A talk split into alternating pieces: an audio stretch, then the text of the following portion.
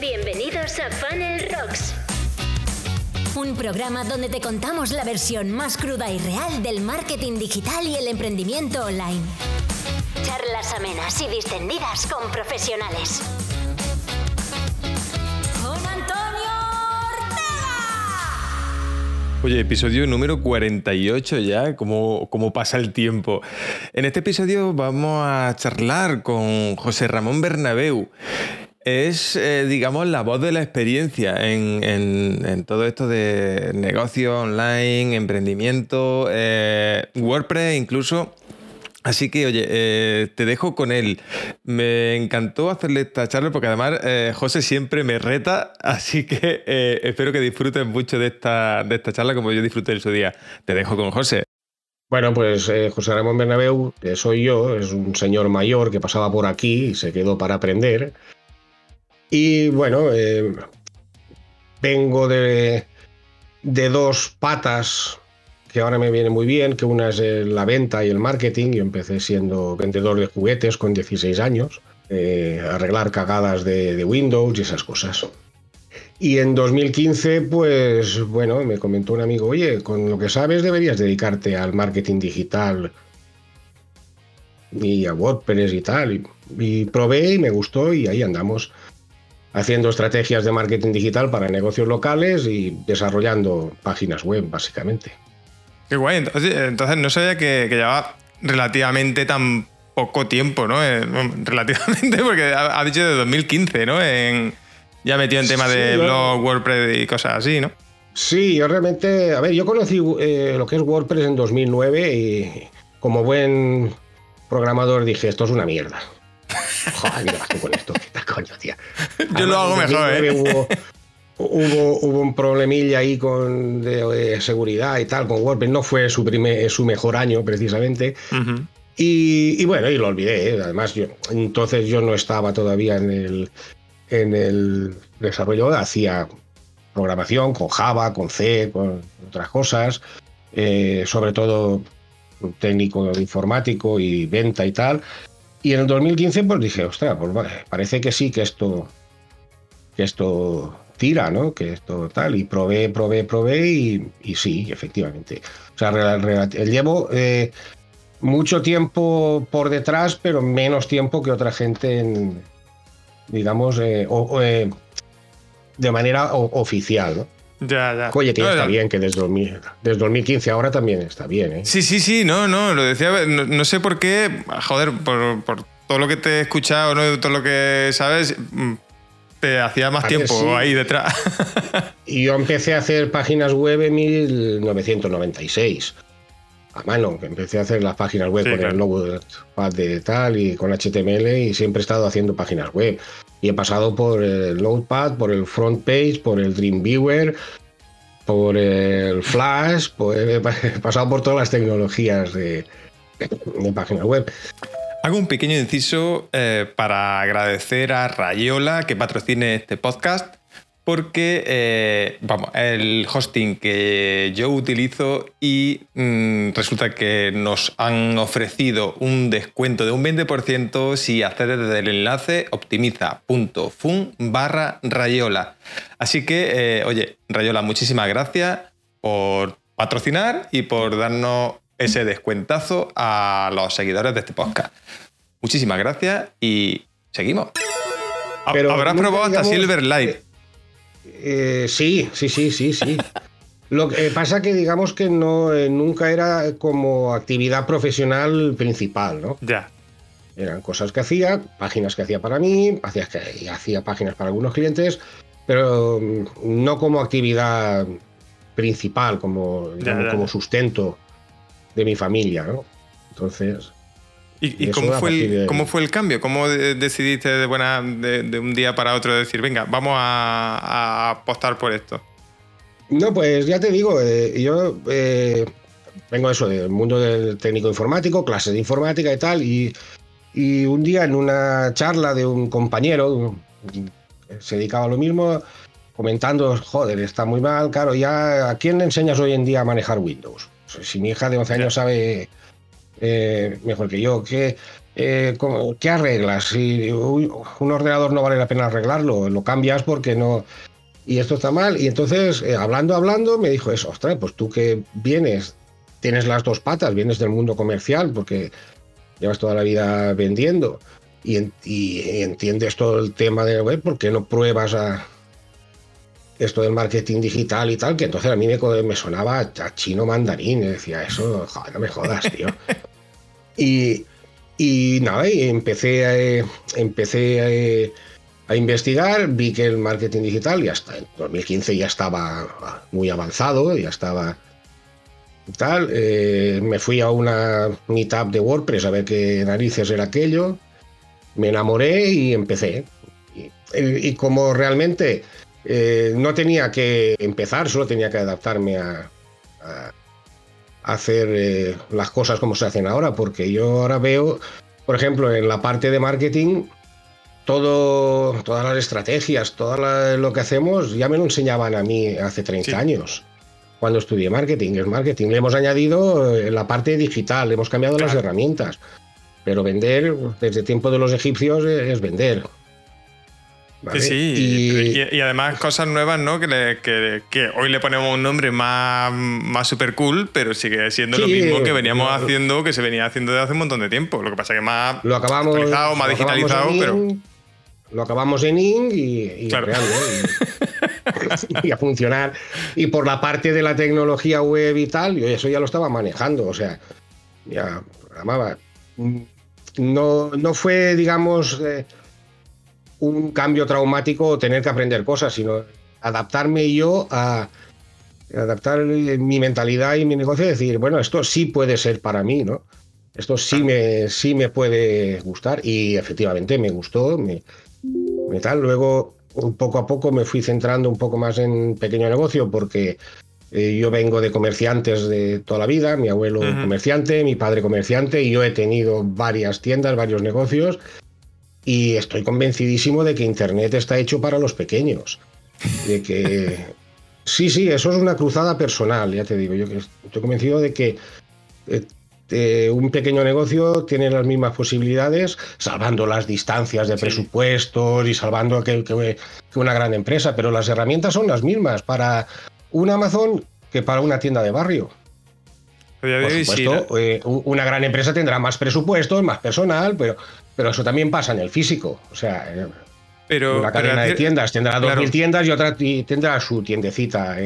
Pero es muy cierto lo que dice, se ha democratizado mucho ¿no? el, uso de herramientas hace unos cuantos años. Yo me acuerdo la, cuando yo empecé a jugar con todo esto del mundo de Internet, ¿no? hace ya mm, bastantes años.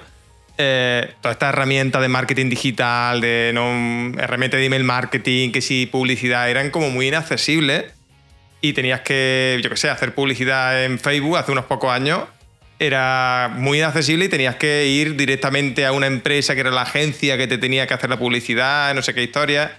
Eh, una herramienta de email marketing era, pues, yo qué sé, prohibitivo, a precios prohibitivos, de, solo las multinacionales pueden tenerlo.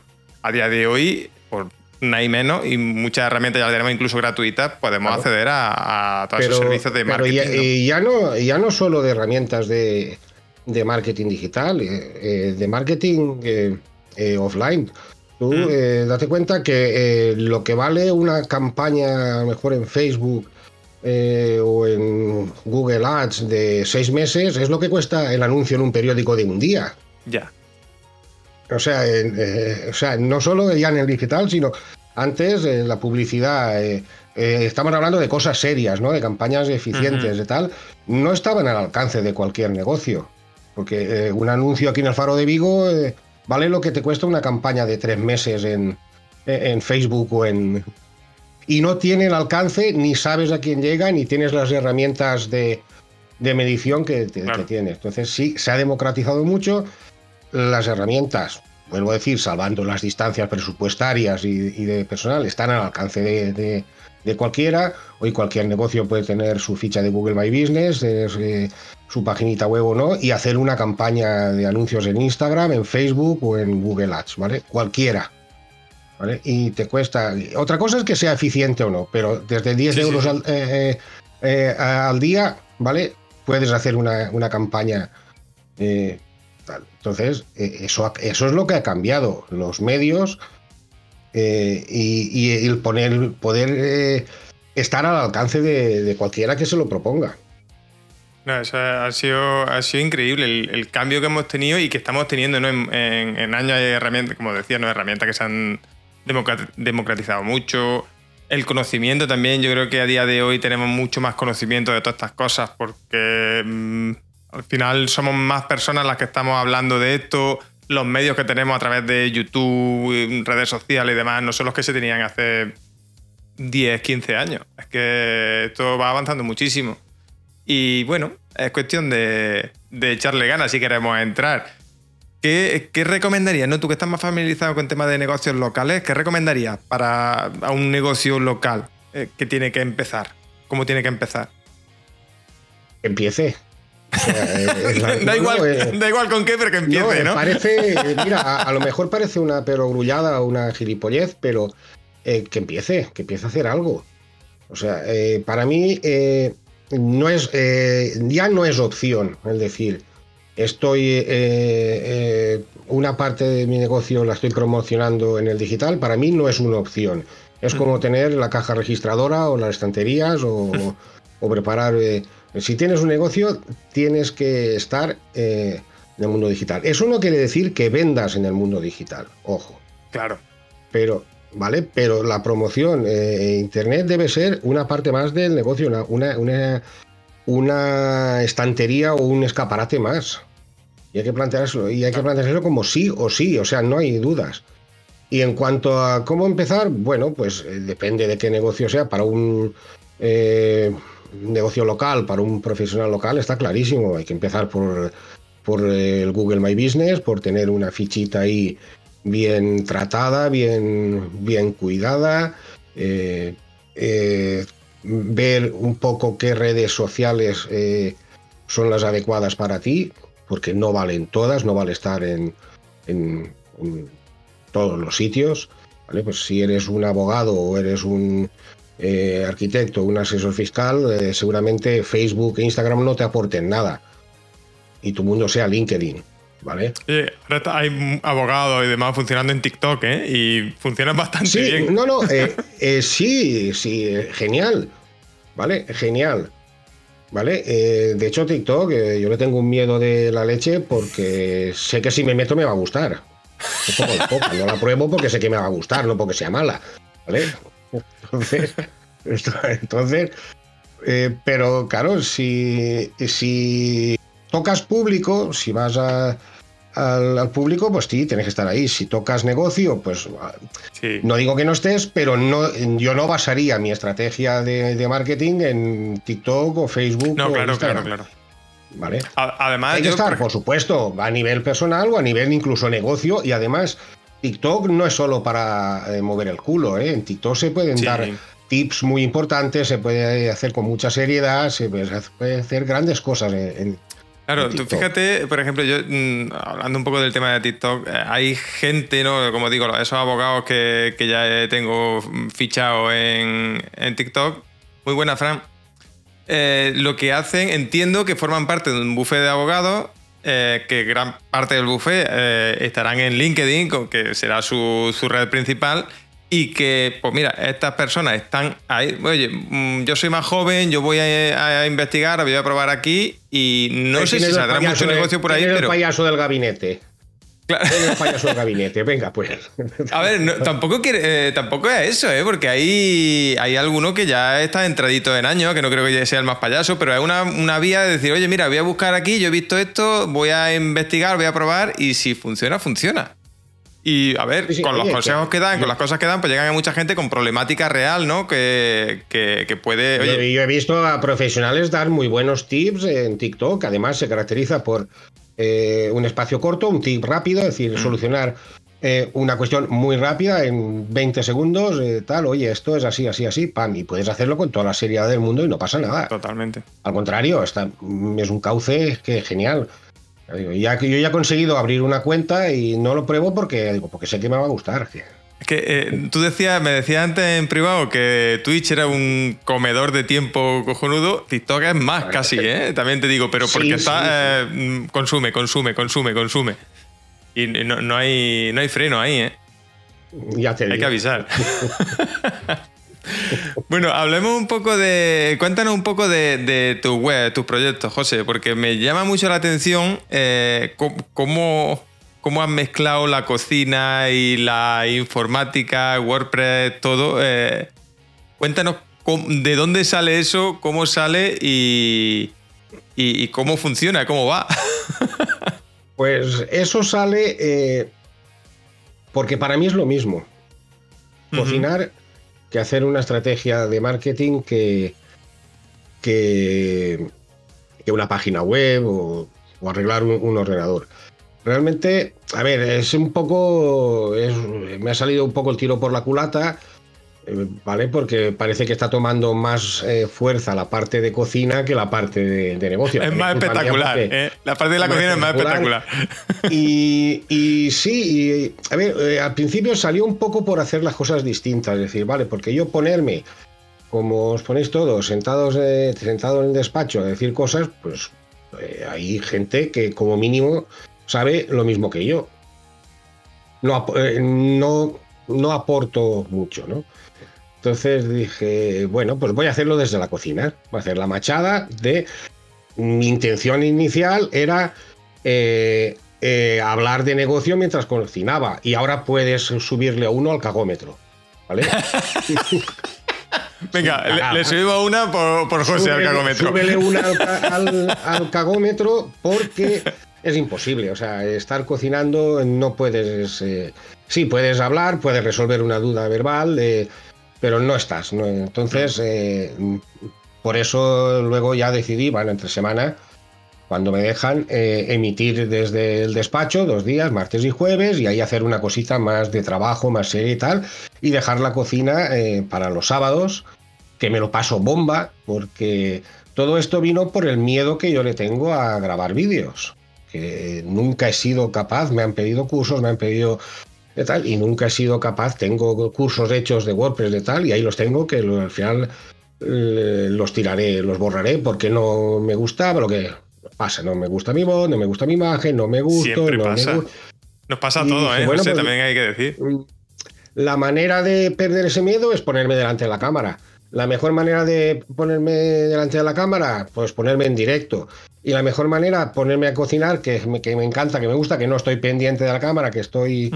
Y por desgracia soy yo, pero bueno, es lo que hay, joder. Es que por desgracia soy yo, dice.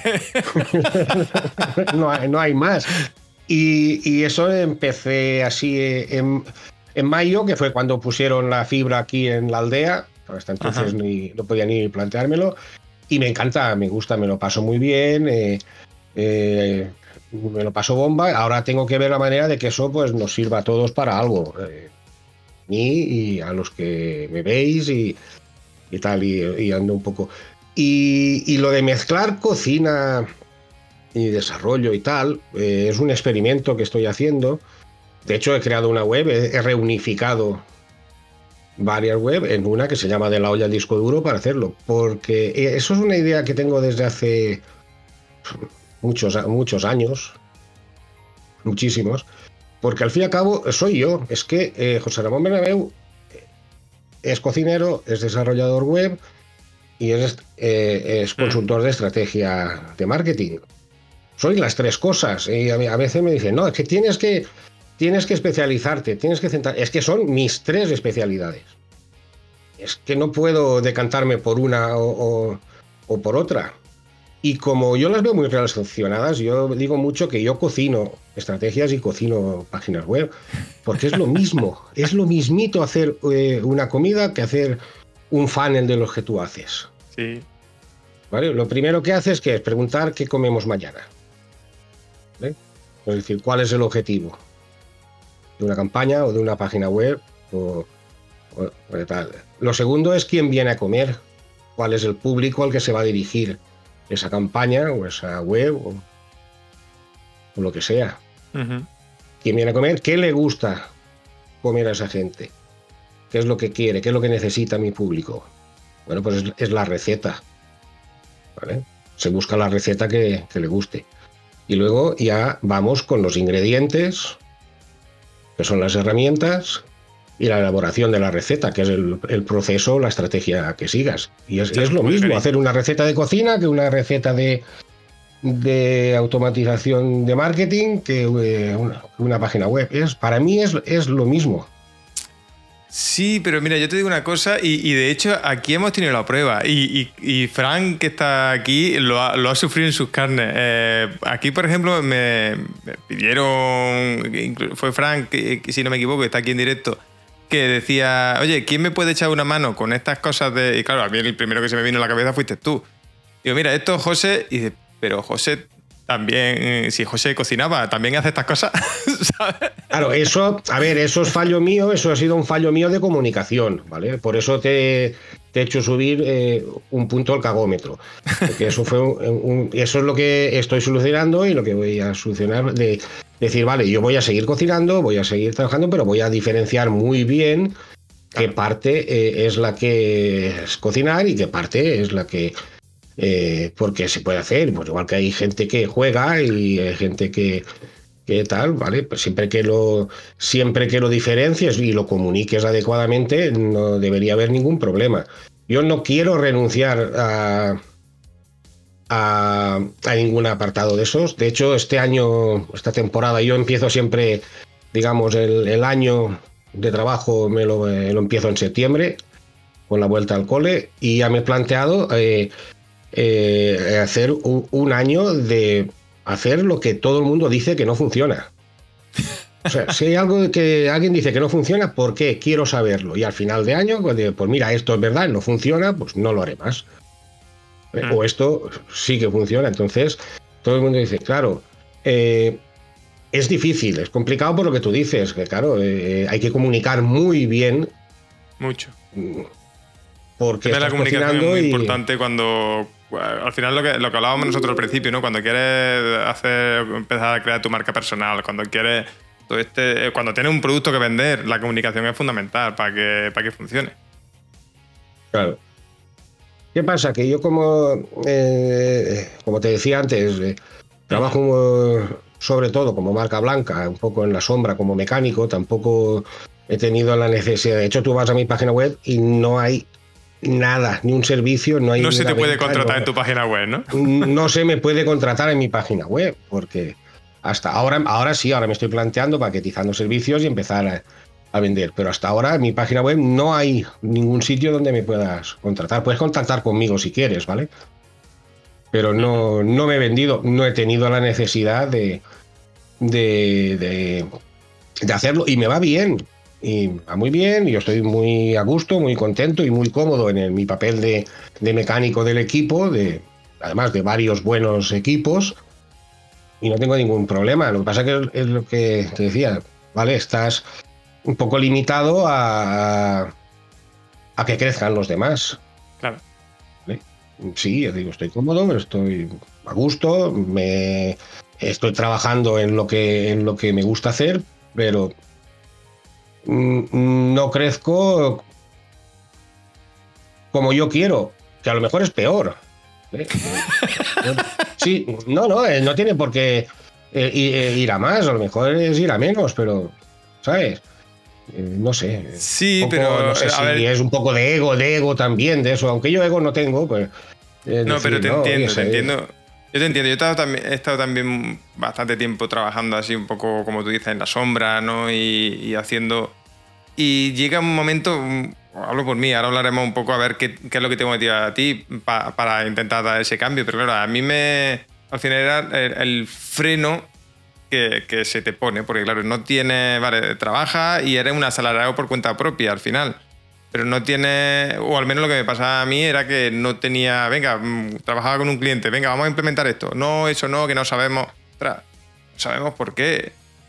Eh, vamos para adelante, vamos a hacer este tipo de cosas nuevas, estos experimentos que a mí tanto me gusta hacer, pues claro, siempre me he visto muy limitado. Digo, pues ya está, pues en mis proyectos, en mis cosas, es donde puedo hacer este tipo de experimentos, que es lo que a mí me mola y lo que a mí me gusta, ¿no? Para luego poder eh, contarlo, básicamente. ¿No? ¿Tú, ¿qué, es lo que te motiva a ti para hacer ese cambio? En, yo en ese sentido estoy contento. Yo no soy. eh, porque yo realmente desarrollo mi parte, o sea, si con, un par de diseñadoras y me hacen el diseño y eh, desarrollan las implementaciones. Y yo sí que, digamos, sí que decido que qué, es lo que hay que implementar, qué funcionalidades, qué tal. O sea, por lo que es trabajo, muy bien. Pero no sé, es, no sé, llámale ego, llámale. Eh, sí, porque... Oye, pero algo habrá pasado, ¿no? Para que no te lo hayas planteado, a lo mejor lleva unos pocos años que no te lo has planteado y que ahora, porque llevas poquito tiempo con esta, con esta idea en la cabeza, ¿no? Y ahora te bueno, pues, porque, poquito tiempo no, llevo eh, tres años con la idea en la cabeza. Ah, vale. no, que pensaba que llevaba relativamente No sé si por cobarde o por vago, pues no, ah, no lo he hecho. No es que ahora de momento haya dicho, ah, pues voy a salir por mi cuenta. No, no, que de hecho no. Pero sí que, bueno, quiero. Tengo también eh, proyectos, porque yo una parte trabajo solo, luego tengo otro proyecto que ya os diré de que va muy, muy chulo con dos socias. Y luego tengo toda la parte de, de estrategia para negocios locales, que eso lo hago también con mi socia Marita. Entonces, mm, digamos que tengo varios, eh, varias patas, que como soy Géminis y, tal, pues llevo bastante bien. Soy Géminis y disléxico, o sea que... Una joyita, ¿no? Una joyita. ya, te digo. y, ya te digo, y no sé si... Eh, no sé si acabaré... Desde luego, yo no voy a, dedicarme solo a mi marca y dejar de trabajar para, para, para otros, ¿vale? No es. No, es no eh, a ver, supongo que hay un proceso digamos, de. Eh, bueno, abrir, abrir un. Abrir un. Una vía más. Que digo, tengo de aquí a final de año para replantearme, porque ahora estoy en un mar de dudas, porque. Eh, ya empiezo a tener suficientes proyectos propios como para ni siquiera tener que trabajar para clientes, ¿vale? Ya. Entonces, eh, pues, estoy ahí entre dos aguas, eh, a ver. Es complicado, ese tipo de decisiones son jodidas, ¿eh? Son muy difíciles. Sí, sí, ahora estoy, yo me he marcado, me he marcado enero como, como punto de, inflexión, de decir, eh, a ver qué, qué, hago, sin abandonar nada. O sea, yo no voy a dejar de trabajar eh, como marca blanca para, para dedicarme solo a, mi marca. Eso no, porque además tengo. Colaboro, ya te digo, con muy buenos equipos y no, no tengo necesidad de. ni ganas de, eso. Ya, ya, ya. Sí, pero siempre, eh, no sé lo que te digo, a mí por lo menos me motivaba, y, ya te digo, yo estoy también en ese proceso de transición, digamos, mm, intentando eh, no coger tanto trabajo, ¿sabes? O, quitándome algún,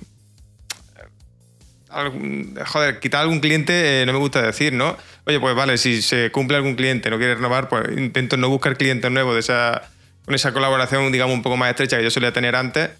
Y, apostar un poco más a construir el, eh, pues eso, más mi marca, más eh, mis proyectos que al final un poco, como tú decías, un poco de ego, un poco de, oye, pues mira, a ver si soy capaz de alimentar esto, de hacer que crezca, que...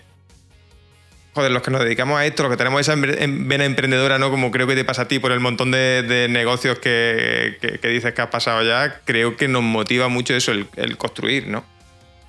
Sí, lo que pasa es que mm, tienes que tener un buen proyecto. Sí, por supuesto. ¿Vale? Y no pasa nada porque si en, trabajar en el proyecto de otra persona sí es, eh, es bueno. Eh, el problema de, los proyectos propios es que tienen que ser suficientemente buenos para que se puedan llevar eh, adelante, ¿no? Entonces, si los tienes, genial, y si no, pues, bien, no pasa nada por, yo siempre he dicho que, no pasa nada por trabajar a sueldo, ni por trabajar, eh, como digo yo, como mecánico para otros, ni por trabajar para ti. Es, eh, ¿Qué más da? Es lo que tú te sientas eh, bien. Al final Ahora, te forzar, forzar la cosa, es decir, no, yo quiero hacer mi marca.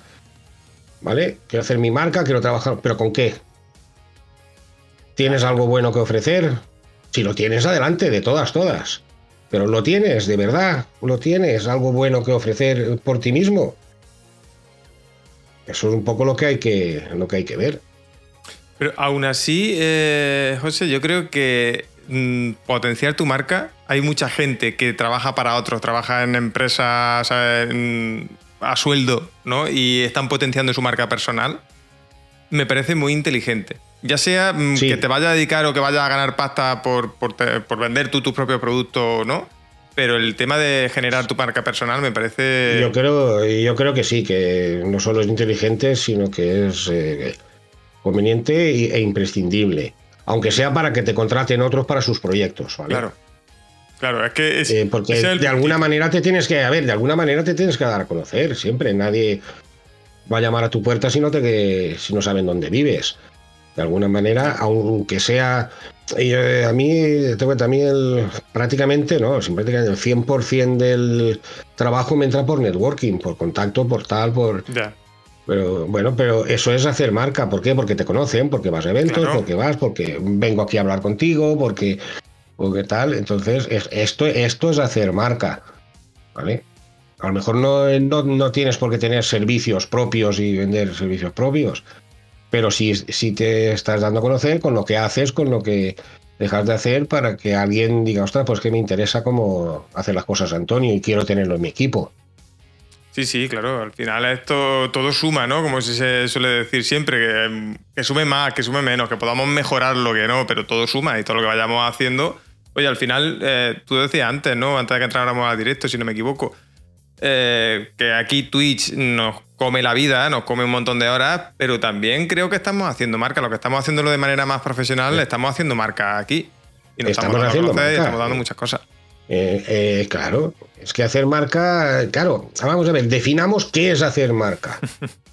¿Tener un, blog? No, tener un blog, tener salir en, en Twitch o simplemente ir a WordCamps o a eventos de marketing y presentarte a la gente. Claro y tener tu, tarjetita de toda la vida y soy fulanito y hago esto. Total. O, sea, eh, claro, ¿qué, ¿qué, es hacer marca? Pues hacer marca es eh, venderte. Dejarte ver, sobre todo, dejarte ver y dejarte ver y, venderte, venderte bien, con suavidad, con tal, haciendo relaciones con gente. Y, porque la diferencia. Eh, la diferencia de que te contraten una persona a otra en igualdad de condiciones es que caiga simpático. Sí. O sea, es una cosa totalmente subjetiva, siempre hablando en igualdad de condiciones, en igualdad de condiciones técnicas, por, llamarlo de, alguna manera. ¿Vale? Pues eh, yo voy a contratar a Antonio porque es más, simpático que Pepito. Pero o, porque o porque he hablado con él y, personalmente, no solo por trabajo, personalmente cuadramos, tenemos eh, las mismas ideas o lo que sea, y, me, identifico más con, con Antonio que con Juan. Claro. Es que muchas en igualdad de condiciones técnicas, saben hacer lo mismo, ¿vale? Pero, y, no solo eso, José, que muchas veces a, desventaja, en desventaja técnica, si eres, si eres más compatible con una persona, yo prefiero trabajar con alguien que sepa menos, que, ¿sabes? Que tenga menos potencia técnica, que, que sea cómodo trabajar con él. Sí, si la desventaja no es determinante. Claro. pues sí, por supuesto. ¿Por qué no? De hecho, a veces eh, prima más eh, en la parte emocional que la parte técnica, por, llamarlo así. Siempre que sea con un mínimo viable, ¿no? Sí, sí, pero. Como, me, contrates a mí para albañilería, te voy a decir que por muy simpático que te caiga, va a ser que no. a, mí tampoco, para albañilería tampoco, hago cada chapuza que no vea. pero, pero es verdad, es así. Yo creo que el el dejarnos ver, el, eh, lo que tú decías antes, el networking, ¿no? El, asistir a eventos de lo que sea, gratuito, de pago, si es que da igual lo que sea, pero dejarte ver, mostrarte, decir lo que haces. Eh, quizás este tipo de cosas que nosotros hacemos aquí, en, que se puede hacer en Twitch, que se puede hacer con vídeo de YouTube o lo que sea, pero mm, demostrar también lo que sabes, lo que no sabes, ese tipo de cosas, pues dan confianza a la hora de contratar a alguien o de trabajar con alguien. Sí, es que, eh, a ver, si si tú no dices a quien sea y donde sea qué es lo que sabes hacer, la telepatía creo que todavía no funciona, aunque dicen que la tenemos ahí dentro, pero aún no sabemos sacarla. Entonces hay que comunicar que, ¿Cómo? Pues, eh, pues eh, de manera más seria, o cocinando, o jugando, o sí, como sea, o sea, es, darte a conocer. Por eso, eh, esto de los directos de Twitch, a pesar de que quitan tiempo, de que tal, sirven para eso, a mí me sirven para eso. No solo los que yo hago, sino los que haces tú, lo que hace, los que hace Lola, los que hace Mm. Y vos lo que hace cualquiera, porque te das a conocer. Y cuando vas a un directo no te limitas a ser un boyer, comentas, eh, te presentas, eh, hablas. Si alguien pregunta algo y lo sabes, le respondes. Claro. El ser activo. participar de forma activa. no hace falta emitir, tener tú tu directo. No, no. Participa en, directos de los demás y participa de forma activa, dándote a conocer, cayendo simpático a la gente, resolviendo dudas, simplemente salando. O la y, no solo en directo, ¿eh? Y no solo en directo y demás, sino en, cualquier sitio, en, comunidades, en grupos de Facebook, en, Discord, ¿no? Que ahora lo tenemos tomando, una, tomando una caña, eh, claro. Eh, como, eh, donde sea, ¿no? Es que, a ver, yo es la única manera que conozco de, de que me conozcan. Diciendo quién soy y qué hago, ¿no? Mira, tenemos aquí a Moquetador que dice que él participa. Por supuesto, si eso es lo que hay que hacer, participar y dejarte ver y mostrarte, sobre todo porque, eh, joder, nos dedicamos a esto. Muchas veces, y yo me incluyo, ¿eh? eh tememos a veces a que llegamos a un sitio nuevo y si hacemos o participamos demasiado, parece que, o pareciera que nos estamos haciendo spam y demás.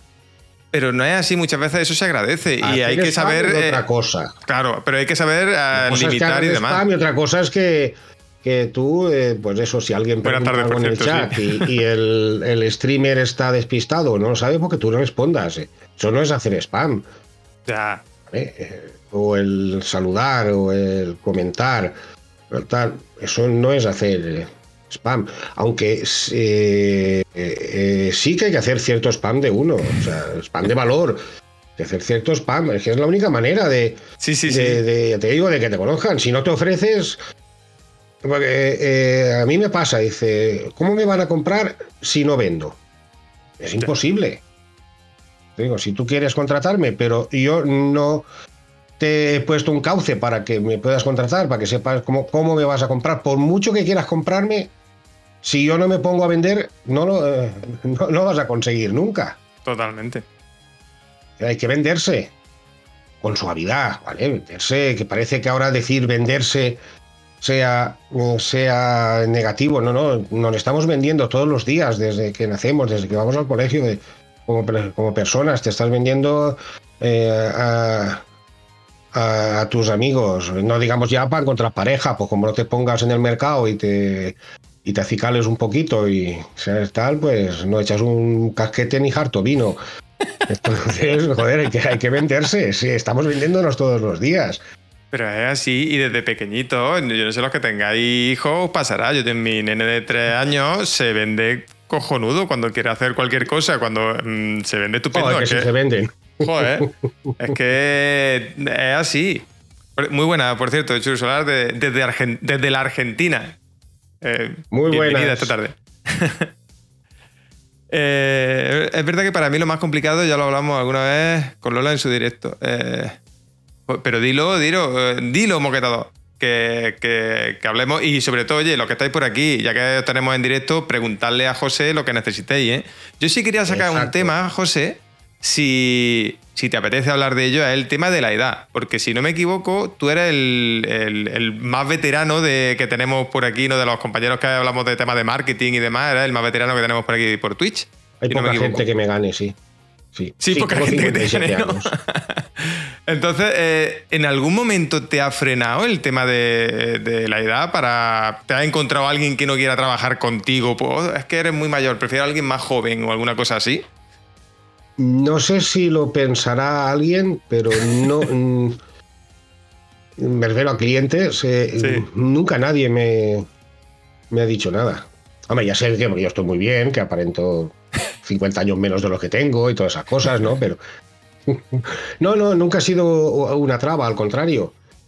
Eh, mm, tú date cuenta que para mí tener mi edad más que un hándicap es una ventaja. O sea, y yo soy de la generación que inventó todo este rollo que estamos manejando ahora, ¿vale? Y. No, no, te rías, es cierto. Soy de la generación que inventó Internet. Ni más ni menos. Incluso he participado aportando mis pequeñitos granitos de arena en su momento a que esto vaya adelante. Entonces, eh, eh, creo que lo de ser mayor sí que es cierto que es cuestión de actitud, ¿vale? Aunque sea un topicazo como, como, tal. Eh, yo conozco gente con treinta y tantos que son mucho más viejos que yo. Sí. ¿Vale? Mucho, pero mucho, ¿eh? increíble, sobre todo en el ámbito de, del comercio local, en el ámbito de, tal. Eh, eh, yo hay una, hay, hay una frase que no soporto, hay dos cosas que no soporto. Una es, esto toda la vida se ha hecho así. Pues esa regla de tres seguiríamos andando en burro. ¿Vale? No soporto esa frase. con rueda de piedra. Sí, sí, seguiríamos escribiendo en tablillas de barro y. no, o sea, no, no la aguanto, o sea, no se la admito a nadie. Es que toda la vida se ha hecho así. Pues vale, pues ya no. Ahora se hacen las cosas de otra manera. Y luego, otra cosa que me da mucha rabia es. Joder, si yo tuviera, o yo fuera, o yo hubiera tenido, o yo hubiese sido. Pues no. Eres lo que eres de hecho, mi lema, yo tengo un lema, que eso sí que aparece en mi web, en mi tarjeta, en todos los sitios. Mi lema es haz lo que puedas con lo que tengas en donde estés. ¿Vale? Y hay que aprovechar las herramientas que se tienen. Es que si yo tuviera mejor ordenador, pues no lo tienes. Trabaja como puedas con lo que tienes. O si yo tuviera dinero para comprar esta aplicación, pues no lo tienes, busca otra. Eh, son excusas de mal pagador, que digo yo. ¿no? O sea, son las dos cosas que no soporto. El toda la vida se ha hecho así y el si yo tuviera. Chico, pues tienes lo que tienes y, tira para adelante y aprende y, avanza y, estate al día y, no pares, joder, que... Mira, daos cuenta de una cosa, todos, absolutamente todos los que estamos haciendo esto hoy, dentro de 10 años no lo estaremos haciendo seguramente. ¿Vale? O lo estaremos haciendo de otra, de otra forma, con otras herramientas que ahora ni nos imaginamos. Seguro. Ahora habrá cuatro personas por ahí que estén inventando, que quizá crean que saben lo que va a pasar dentro de 10 años, pero ni ellos lo saben. O sea, mm, no lo saben. Eh, te digo, yo empecé en el 2015, ¿vale? Como decías, tarde. Pero tú piensas del 2015 ahora lo que ha cambiado la cosa, la herramienta, los canales de comunicación, todo. Todo. Claro, cambio muy grande. Y bueno, y ahora, por ejemplo, el tema de la pandemia lo ha acelerado mucho. Y, esto se acelera, o sea, eh, la, aceleración es eh, exponencial. Ya te digo, es que, ya te digo, nos jugamos ahora una mariscada. Dentro de 10 años, ninguno, el que los que sigáis vivos, claro, eh, yo espero haber cascado ya, no estaremos haciendo lo, que estamos haciendo o como mínimo no lo estaremos haciendo con las herramientas con, las que estamos trabajando hoy en día. Luego hay que estar al día, hay que estar y adaptarse a las cosas. Y no solo adaptarse, hay que aprovecharlas en nuestro beneficio. Sí. Porque hoy, hoy eh, tenemos eh, mejores herramientas que nunca. Lo que decíamos antes, esto eh, se ha democratizado. El pequeño tiene las mismas oportunidades, entre comillas, que el grande. Salvando las la, la única diferencia que hay es la presupuestaria. Realmente pero con ganas y cada uno a su nivel y tal, eh, Internet da las mismas herramientas a sabios y a necios, lo cual no es necesariamente bueno, ¿vale? Porque es verdad, todos tenemos voz, lo cual no es necesariamente bueno. Sí, pero, es verdad que tenemos, tenemos la misma herramienta y lo único que tenemos que hacer es saber aprovecharla. Eh, de nada sirve, ¿no? Como, oye, todos podemos hacer publicidad, por ejemplo, como hemos dicho antes, y relativamente barato de nada sirve que hagamos una publicidad mm, a lo loco, por ejemplo, y que no pongamos algo de estrategia detrás para, vender. Eh, claro, las cosas hay que hacerlas con, sentido y hay que hacerlas con un objetivo y con estrategia. No porque sea barato voy a tirar el dinero eh, dándole al botoncito de promocionar de Instagram. pues tendrás que saber lo que haces o contratar a alguien que sepa lo que hace. Claro, totalmente.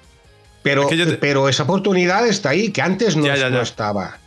Antes es que, aunque quisieras, no podías, porque no, no, no, alcanzabas a, ella. Ahora sí, lógicamente, eh, hay que saber usar la herramienta. Si no, no te sirve para nada, estás tirando el dinero. Pero está ahí, para todos. Sí, sí, sí. Es la gran ventaja. Eh, te decía que yo te, preguntaba por el tema de la edad, justo por, lo que tú has dicho también, ¿no? Que hay mucha gente que se instaura en la queja, ¿no? Que, pues mira, ahora resulta que lleva no sé cuántos años trabajando para una empresa, eh, se queda en paro a los 50 años y eh, dice, ya a los 50 años ya no me van a contratar, o ya no puedo emprender, o ya no puedo, ya no puedo, ya no puedo. Y, por eso precisamente te lo, te lo decía, ¿no? Por, hablar un poco del tema, por concienciar a todas esas personas que se quedan, que tienen cierta edad, más o menos, que no son unos chavales de 20 años, que parece que solo se puede emprender con 20 años, solo se puede cambiar de, de, trabajo con 20 años. Y, y, joder, no. Hay muchas veces, y lo que tú dices, eh, que se valora mucho más a veces el tema de la experiencia que puedas tener, ¿no? El bagaje, la, el, muchas veces el saber eh, simplemente el saber estar, ¿no? De, alguien con cierta edad que, de un chaval. Que, sí, que tendrá muy buena idea. Claro, a ver, todo depende de, a lo que te quieras dedicar. Si quieres cambiar eh, para dedicarte a ser minero, pues seguramente no. ¿Vale? Pero, por ejemplo, centrándonos en lo que hacemos nosotros, ¿no? Marketing digital, en toda la extensión de variedad, desde desarrollo hasta campañas, lo que sea. Esto lo puede hacer cualquiera en el sentido de que no. Eh, esto requiere agilidad mental, no física. ¿Vale? ¿Qué pasa? Que eh, precisamente en esto, aquí todos somos advenedizos, ¿vale? Mm, mm, ni siquiera ahora hay eh, estudios para esto, buenos estudios. O sea, aquí todos aprendemos como podemos. Y aquí para mí es esencial la experiencia previa. O sea, es que eh, eh, yo puedo trabajar para comercios locales, pues ya te digo, porque vengo de abuelo comerciante, de padre comerciante y he tenido tres, eh, comercios y sé que necesita ese comercio. ¿Vale? Pero no lo sé porque esté haciendo campañas de marketing digital, lo sé porque he tenido comercio, porque literalmente mi madre se puso a parir detrás de un mostrador de una armería, o sea que literalmente. Entonces, y el que es arquitecto eh, eh, aporta, o el que es eh, abogada, o la que es diseñadora, o la que es fontanera, o el que es mecánico albañil, puede aportar precisamente eso porque es lo que necesitan los albañiles, los... Y lo único que tienes que hacer, aprender son las herramientas y cómo se hacen las cosas. Y eso lo puede hacer cualquiera. De hecho, es lo que estamos haciendo todos, todos los días. Sí, sí, total. Eh, yo tengo un bagaje de, de, venta, un bagaje de informática y un bagaje, pero que no me lo da el, digital. Y eso lo tengo que traer yo de casa.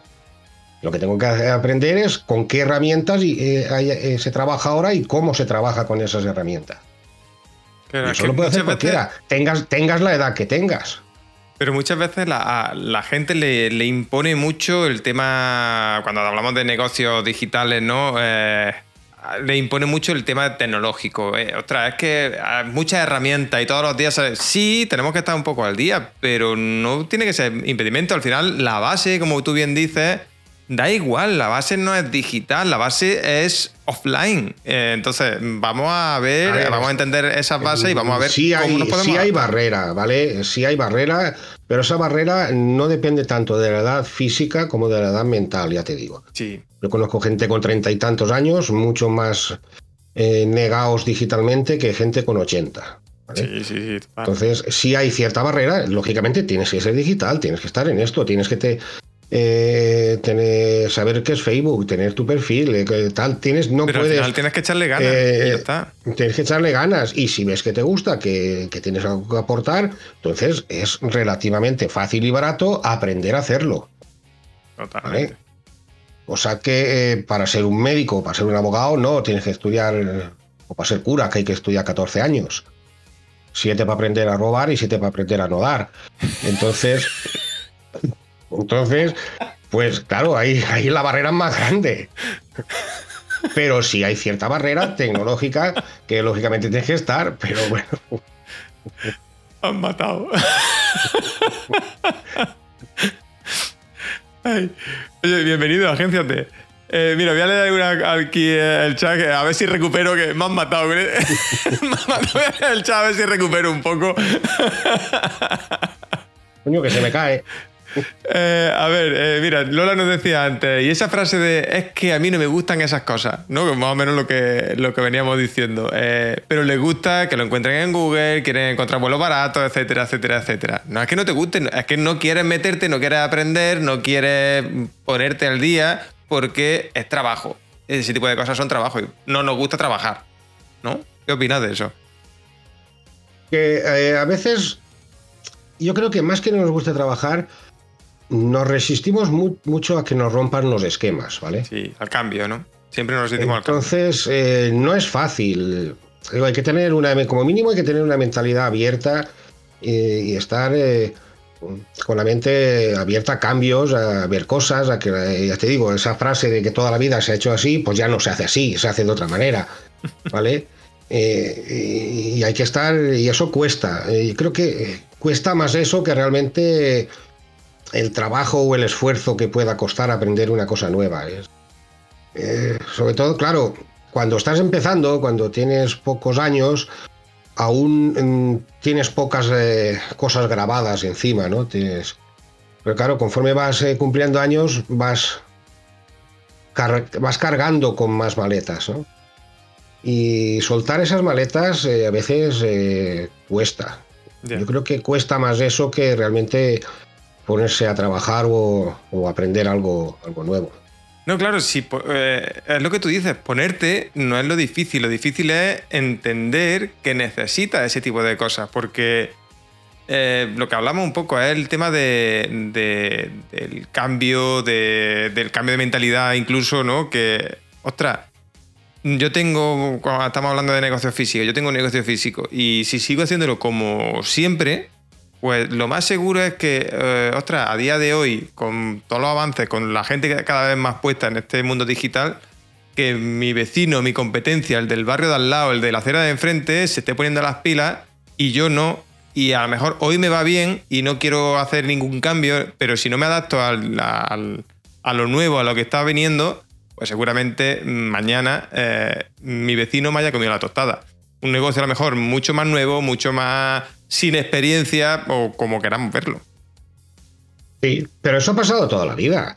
Ya, ya, ya.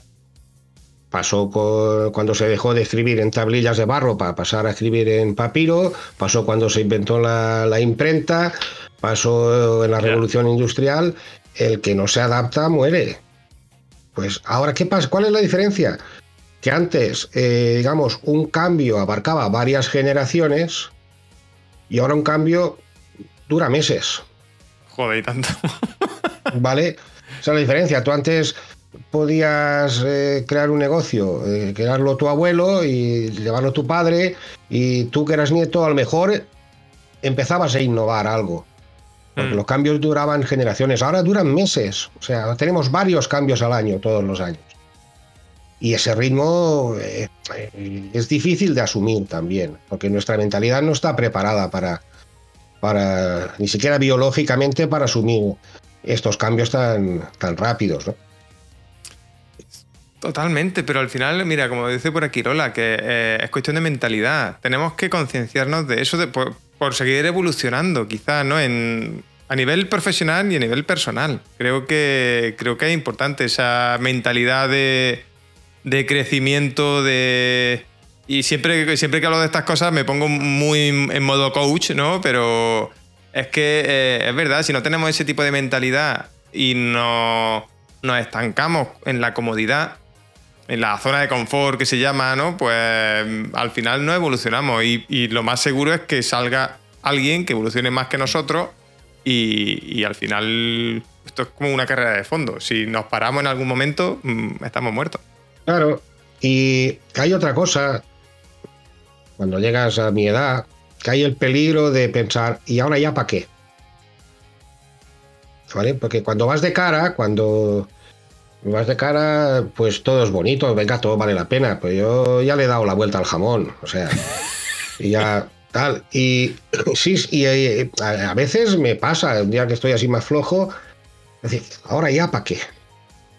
Date cuenta que cuando yo tenía 25 años, mi objetivo en la vida era a los 50 estar jubilado. Ni de coña. Creo que ahora ya ni a los 80, porque conforme va. Y, y eh, claro que hay que tener en cuenta la edad, claro que hay que tener en cuenta la mentalidad. Sobre todo existe ese peligro porque a mí me pasa, ay, ostras, voy a hacer esto, pero ahora ya, ¿para qué? ¿Para lo que me queda estar en el convento?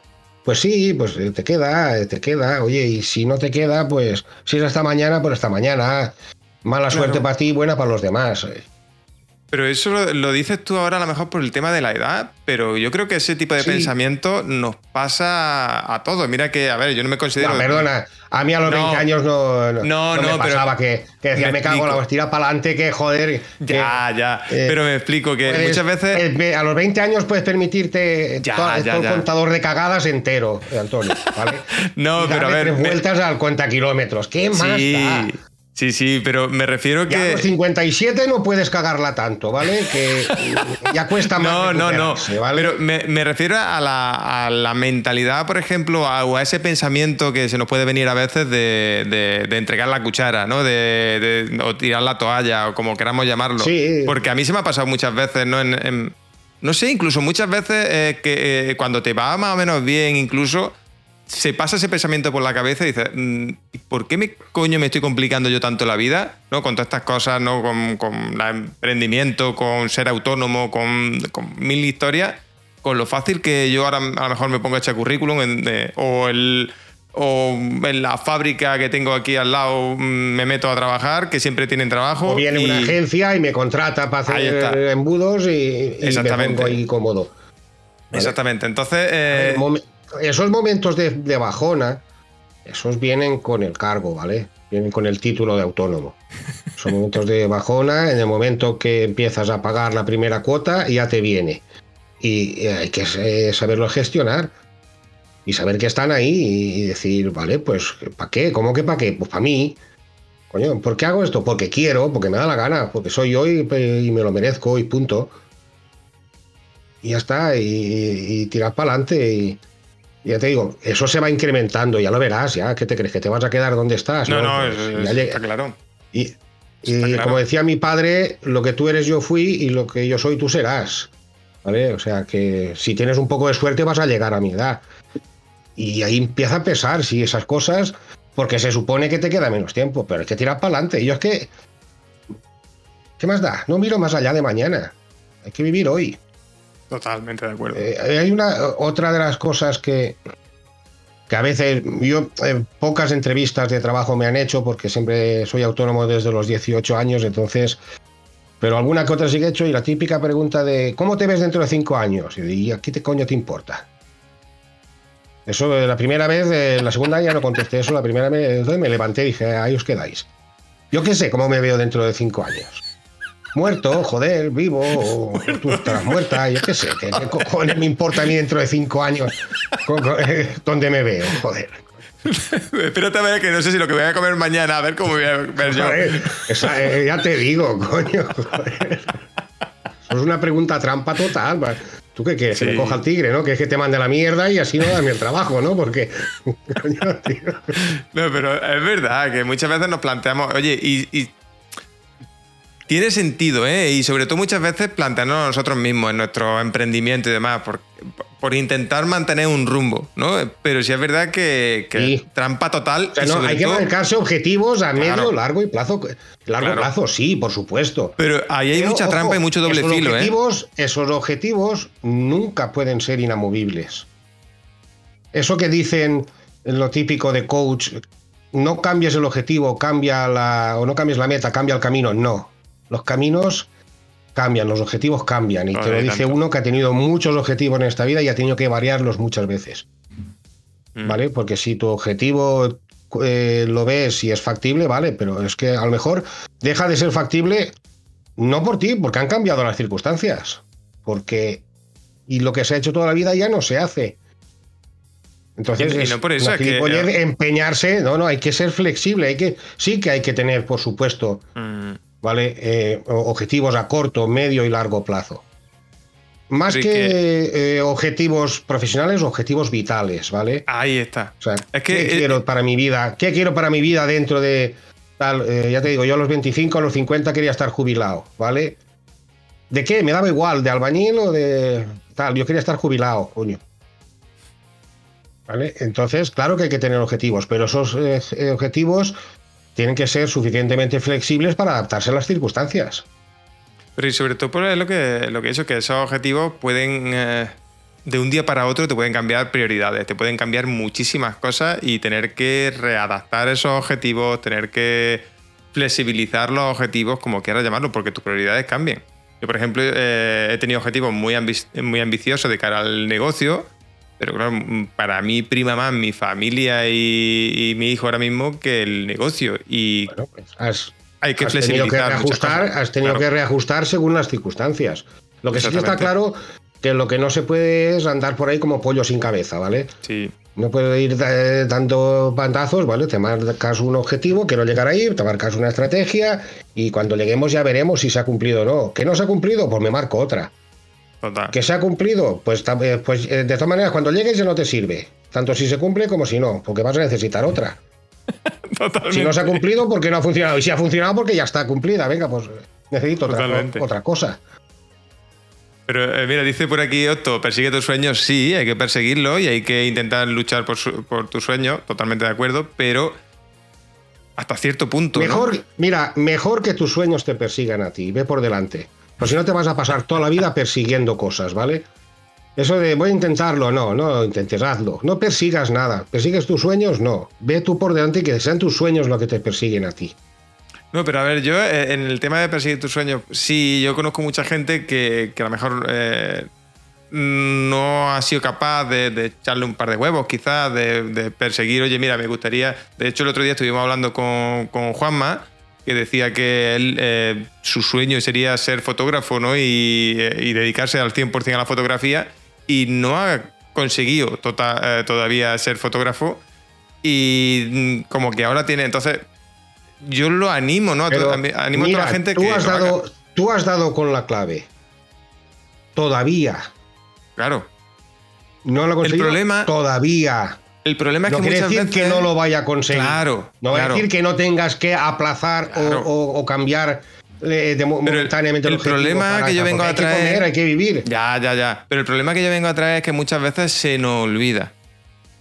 Se nos olvida ese tipo de cosas. Porque, porque a mí me ha pasado, yo he estado mucho tiempo por comodidad, por mil cosas. Yo eh, desde siempre puedo decir que me, me, ha gustado el tema de la informática y me he tirado unos cuantos años que, que bueno, ya tenemos por aquí...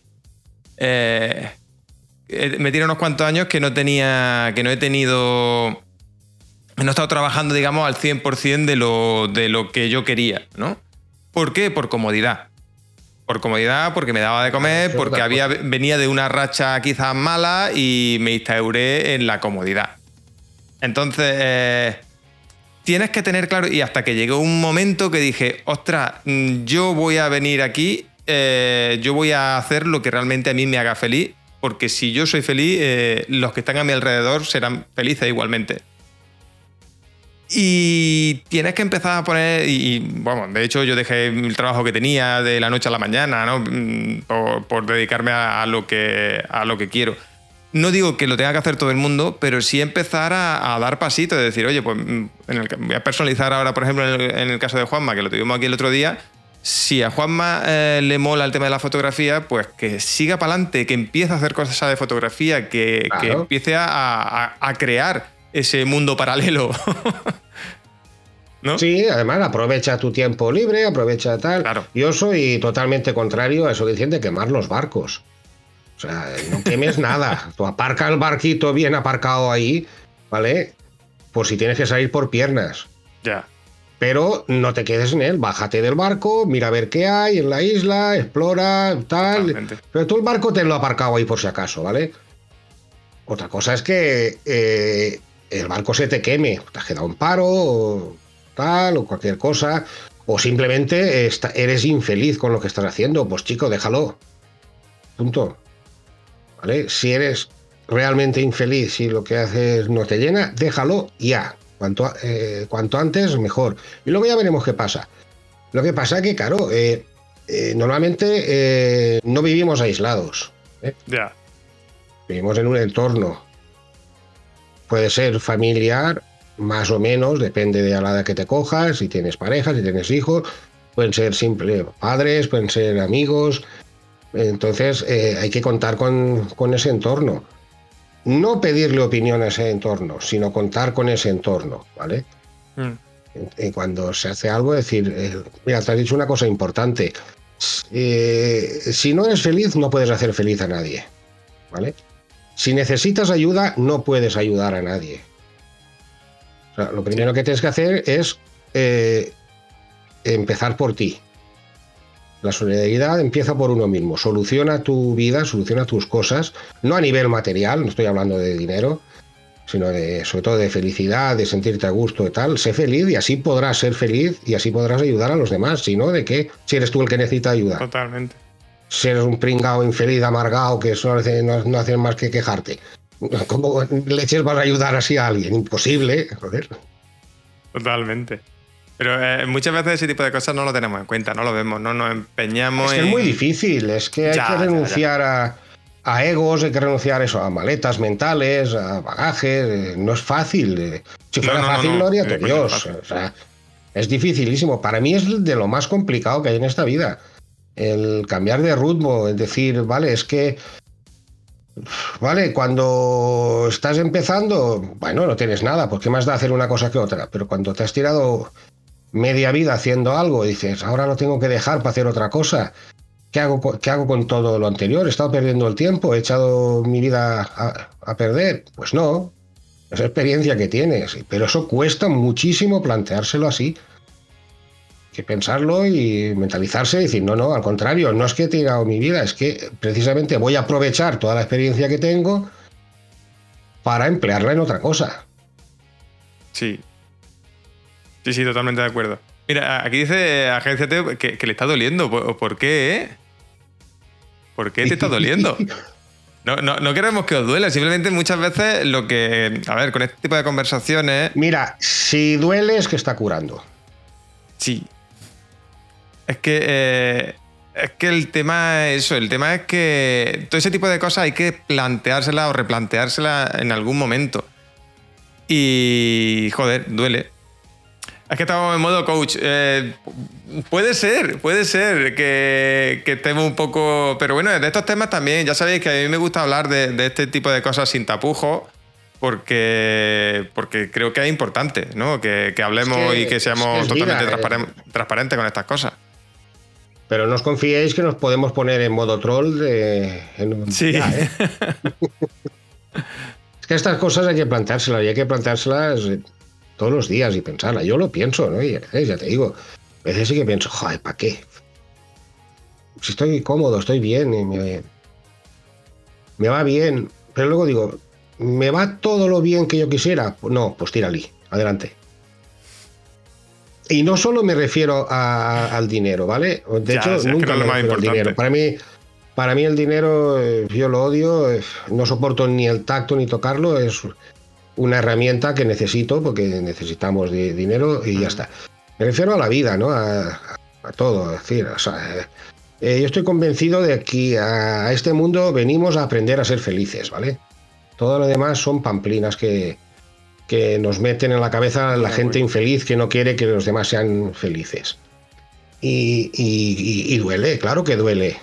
Claro, eh, decía, agénciate, claro que duele es que las verdades duelen, sobre todo cuando te las tienes que decir a ti mismo, ¿vale? Totalmente. Es que eh, ese trabajo, yo lo he dicho muchas veces por aquí, ese trabajo de introspección, no nos gusta hacerlo, no nos sentamos, mm, no nos Es que es ingrato, eh, es ingrato, es doloroso, es que te estás diciendo gilipollas a ti mismo, vale que te lo digan los demás, pero joder, que te lo digas tú duele y mucho, pero hay que hacerlo. Y, oye, y no pasa nada, eh, y tirar para adelante. Y, sobre todo hay que ser sinceros con nosotros mismos, ¿no? Que podemos tener sí, sí, exactamente. Claro, es que ahí, a ver, ahí es cuando duele. Si te mientes amablemente, no, esto es jauja. ¿vale? Cuando duele es cuando eres sincero y te dices la verdad y eres más tonto que mear de pie, joder. Coño, si es que.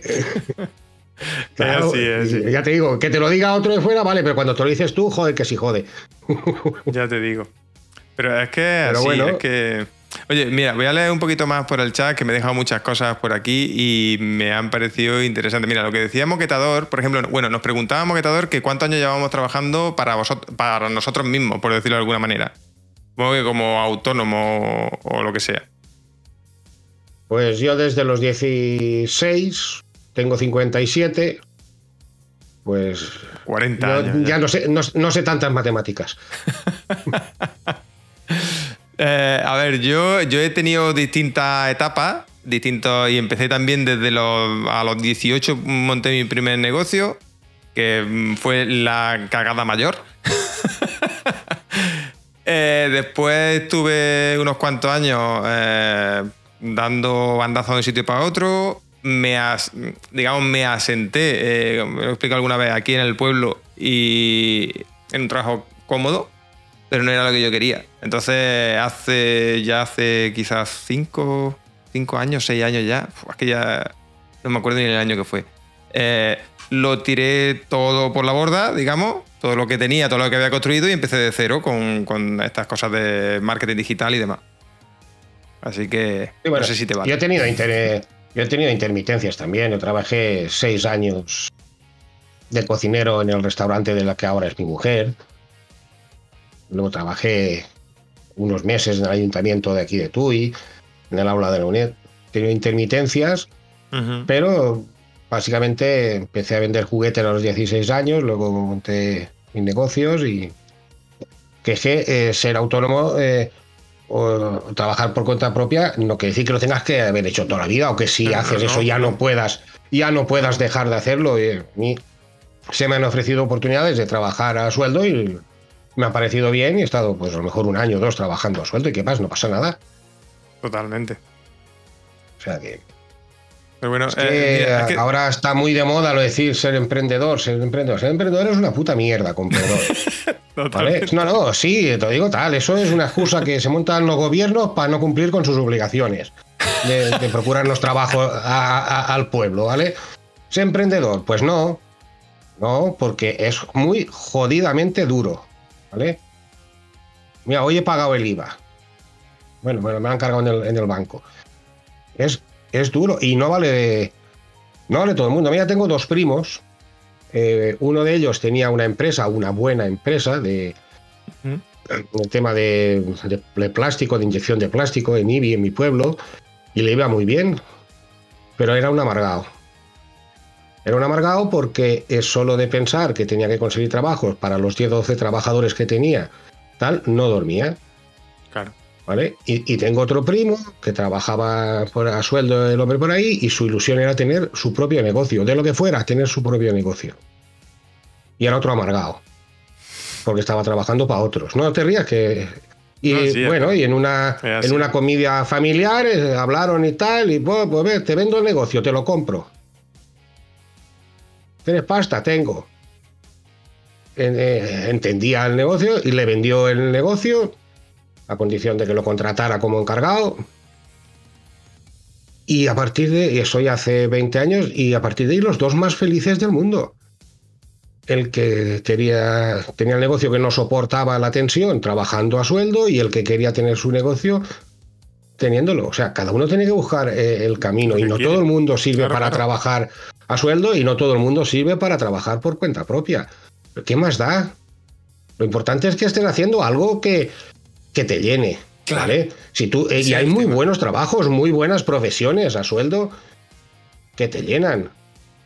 Pero si tú puedes ser el mejor abogado del mundo, el mejor médico, pero si no te gusta, si lo haces por obligación, es una puta mierda, es peor que ser albañil. Totalmente. O sea, entonces, ¿No? ¿Cuánta? ¿qué es lo bueno?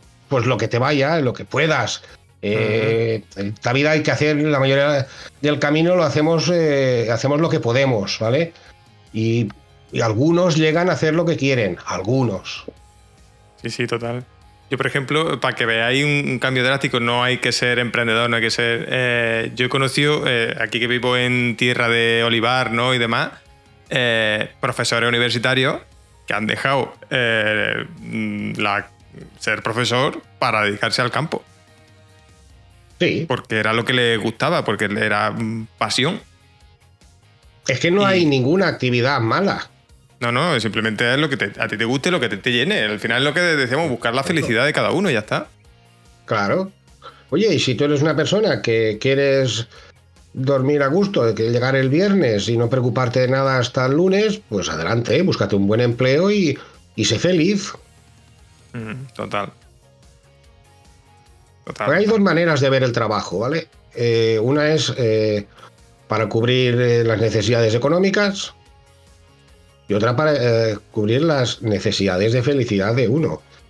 Entonces, uno es un curro y la otra es una actividad, que pueden coincidir o no.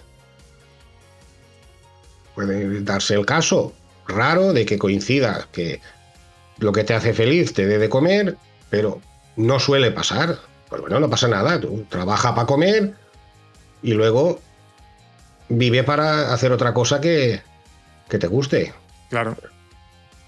¿Que te gusta la fotografía? Pues bueno, pues eh, fin de semana, en vez de dedicarte a ver series o a ir al fútbol, eh, pues dedícate a la fotografía. ¿Que te gusta el fútbol? Pues en dedicarte a la fotografía, dedícate al fútbol. ¿Qué, más da? Pero es que eso tenemos que ver. Eh, yo recuerdo, mira, yo tenía un familiar, bueno, tenía y tengo un familiar, ¿no? Que siempre eh, nos hemos juntado muchas veces y claro, cuando yo le decía que yo quería ser. Eh, emprender, ¿no? En lo, cosas que. por, esa, vena que yo he tenido siempre, ¿no? Y demás. Por por ser feliz, dice, no, es que eso es imposible. Digo, ¿cómo que, ¿cómo que es imposible? Y dice, sí, porque trabajar es sufrir siempre digo, tío, yo no me quiero tirar, que, al final te tiras toda la vida trabajando, yo no me quiero tirar toda la vida sufriendo. No. A ver, eh, claro que todo, todo depende de lo que entiendas por trabajar. si trabajar es eh, tener un curro para poder comer, pues sí, suele ser eso, ¿vale? Pero si trabajar es realizar una actividad que te llena, que tal, que además puede aportar algo a la sociedad, por tal, entonces no, no, no es sufrir, al contrario.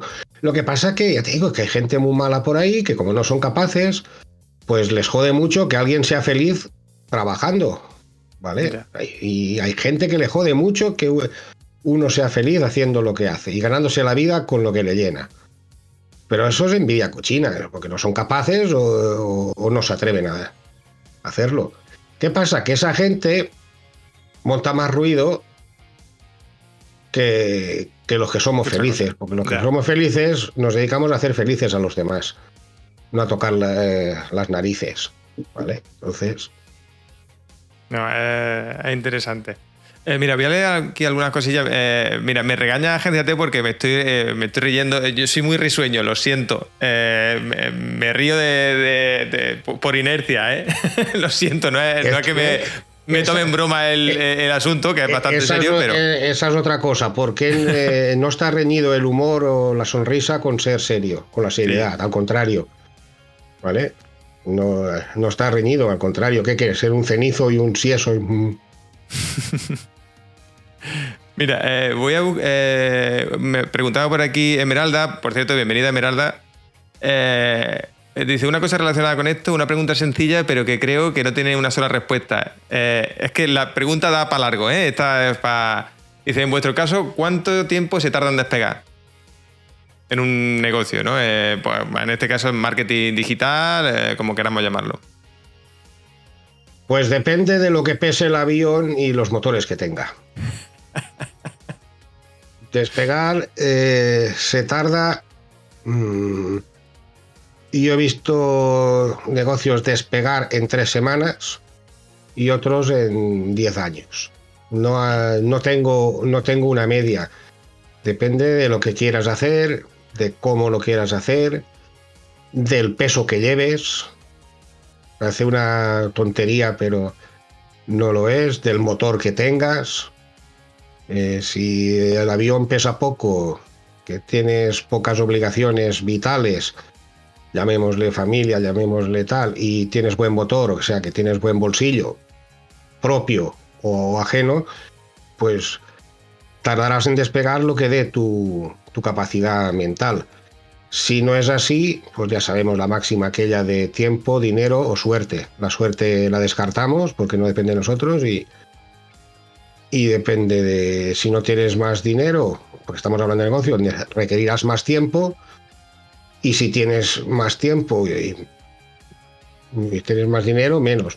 Mm, no hay aquellas teorías que nos decían a mí, me enseñaron a mí en economía, de un año, tres años. Sí que es cierto que un negocio tradicional eh, no, despega, raro que despegue antes de cinco años. En nuestros negocios digitales depende. Ya te digo, he visto negocios despegar en tres semanas y a los dos meses darse una hostia de, es que de la leche. Entonces, eh, no hay, no hay, no sé decir, no sé decirte cuánto tiempo mm, sería el adecuado para que tú consideraras que tu negocio ha despegado, ¿vale?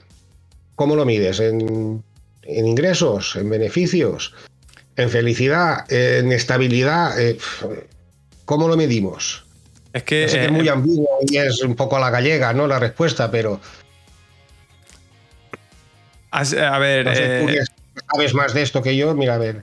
No, yo, a ver, yo dar mi opinión también, y es decir que, depende mucho. Eh, sé que la respuesta, igual que, un poco como José, es muy ambigua, pero es que depende mucho de lo que tú consideres, de lo que tú quieras, de lo que tú. Si. Yo puedo, puedo considerar, por ejemplo, que yo no he despegado todavía.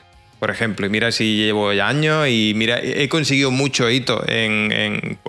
considero que en mi carrera ya he conseguido muchos hitos que que tenía, eh, que, digamos, tenía como objetivo conseguir otros que me han venido o que tenía pensado para más a futuro y han llegado ya. Pero puedo considerar que no he despegado. Porque hay muchas cosas que todavía no he conseguido y que me gustaría conseguir. Eh, entonces no sé hasta qué punto depende mucho de tema, como dices, qué tipo de objetivos tengas, qué tipo de. cómo valora eso normalmente un negocio que, tiene una subida muy rápida, por lo que sea, tiene una caída igual de rápida. Tiene el negocio eh, ni es una línea recta, ni es una cuesta mm, lineal. Hay mucho altibajo, hay mucho. Y todo está en saber manejar esos altibajos, que no siempre es fácil. No siempre es fácil. No.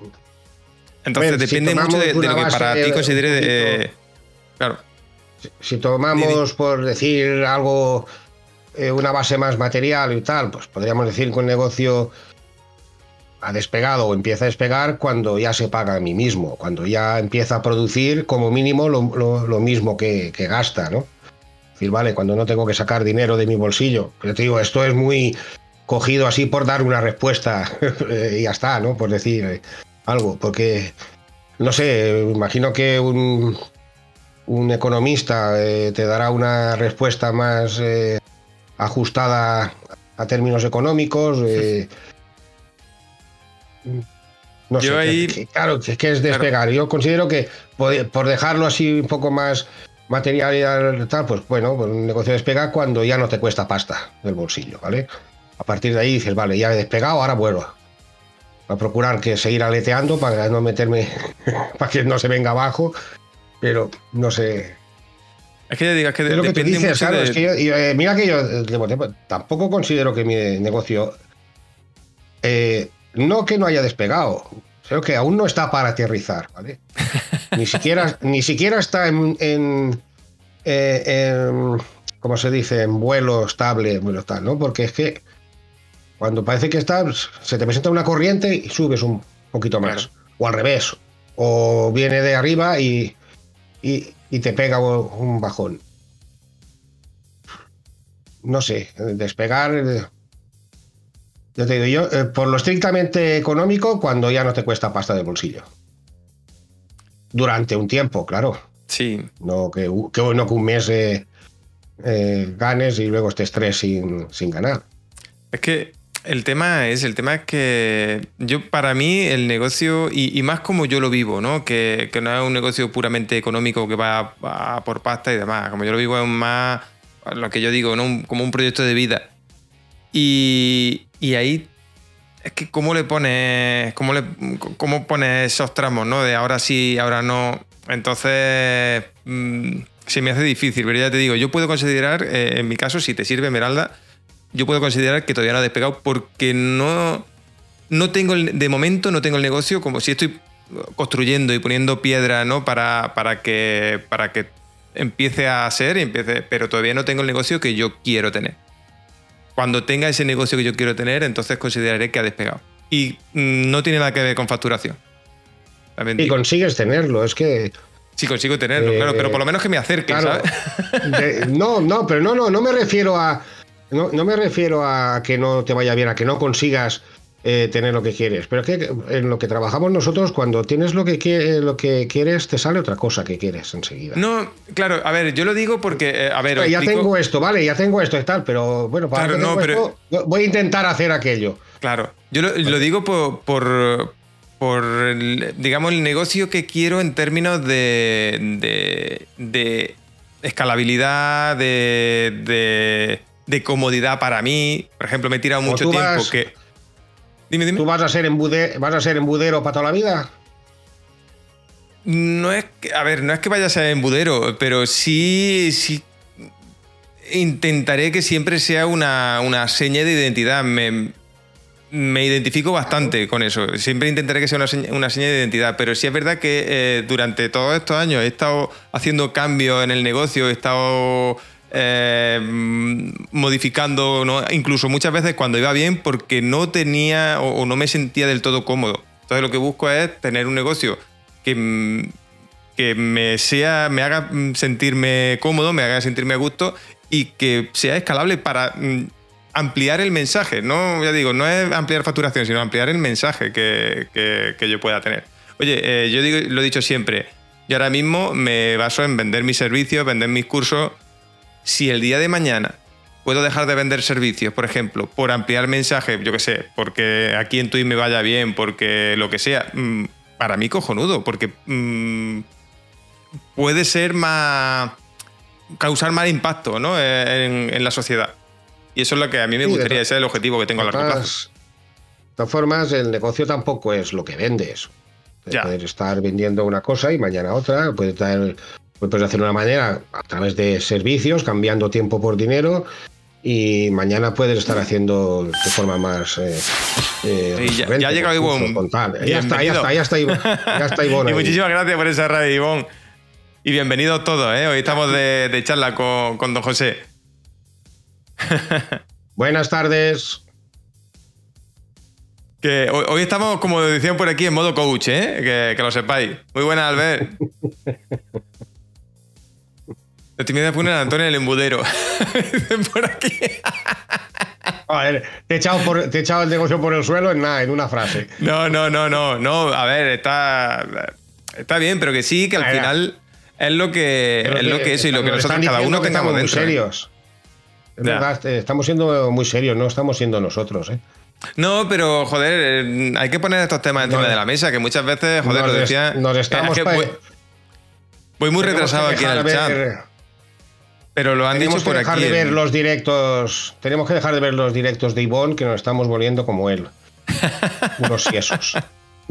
No, no, pero oye, es verdad que, a ver, leo por aquí eh, que decía, había, ahí vio cosas interesantes aquí en el chat y como estamos aquí enfrascados en la conversación, pues se, me han ido un poco.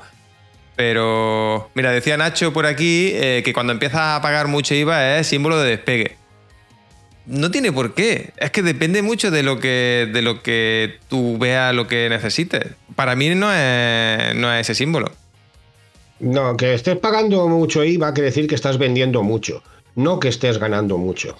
Claro. Ni por supuesto que seas feliz ganándolo. Totalmente. ¿Vale? Totalmente. Entonces, entonces ya os digo, eh, por aquí te decía, mira, Lola decía, conseguir la navegación de crucero es una quimera. Normalmente queremos seguir ascendiendo. Totalmente de acuerdo ahí. Totalmente. Debemos querer seguir eh, ascendiendo. El negocio, digo, no ahora, cualquier negocio, es un despegue continuo. De hecho, yo siempre he pensado que un negocio que se estanca, que coge velocidad de crucero, se, se acaba, se hunde. Por lo que hemos dicho antes también, ¿no? Tienes que estar continuamente renovando. Pierdes, Como te quedes, como te estanques, caes. O sea, hay que estar siempre dándole impulso al motor, siempre, siempre, siempre. No es un no parar, ¿no? Sí, totalmente de acuerdo. No se para nunca. Totalmente de acuerdo. Eh, Por otro lado, Nacho decía, eso es José, estaba pensando lo mismo. Cuando empiezas a verlo construido ya estás pensando en otra cosa. es que es lo que os digo, yo he estado y he tenido mi negocio más o menos estable. He tenido pero no, me sentía del todo cómodo porque mm, de alguna manera no, sentía que estaba mm, dando todo lo que podía dar, que, eh, que sí me había vuelto, digamos, a estar ahora en la comodidad. Oye, tengo mis clientes que me van manteniendo, tengo mi esto, mm, vale, guay, pero no, no, sentía, por ejemplo, ese objetivo que yo tenía a largo plazo, ¿no? De eh, impactar en el mayor número de, personas posible y demás, pues no lo estaba cumpliendo. Entonces no me sentía cómodo y volver a reestructurar todo. Claro, es que esta, esa es la componente personal, la componente de felicidad. Si nos ceñimos a, a parámetros estrictamente económicos, pues es muy fácil definir cuando un negocio va bien o cuando un negocio va mal, cuando despega o, tomar decisiones económicas. Pero es que, sobre todo en, los negocios personales, en el que tú, eso no se puede desligar de, tu impresión personal, de cómo te hace sentir lo que estás haciendo, de si realmente estás eh, em, satisfecho o, te sientes realizado con, lo que estás haciendo. Eh, es, mira, joder, si os enseño yo la libreta que tengo de cosas que hacer cuando consiga que funcionen las que estoy haciendo ahora, hostia. Oye, pero eso es un buen síntoma, eso es síntoma de mente inquieta, eso mola mucho. Una, una libreta sí tengo. Eso está guay, eso está guay. Oye, mira, leo por aquí que decía mi vestuario, dice, mucho IVA igual a mala asesoría. Hay que pagar el IVA que toque ni más ni menos. Exacto. Oye, mola, mola este...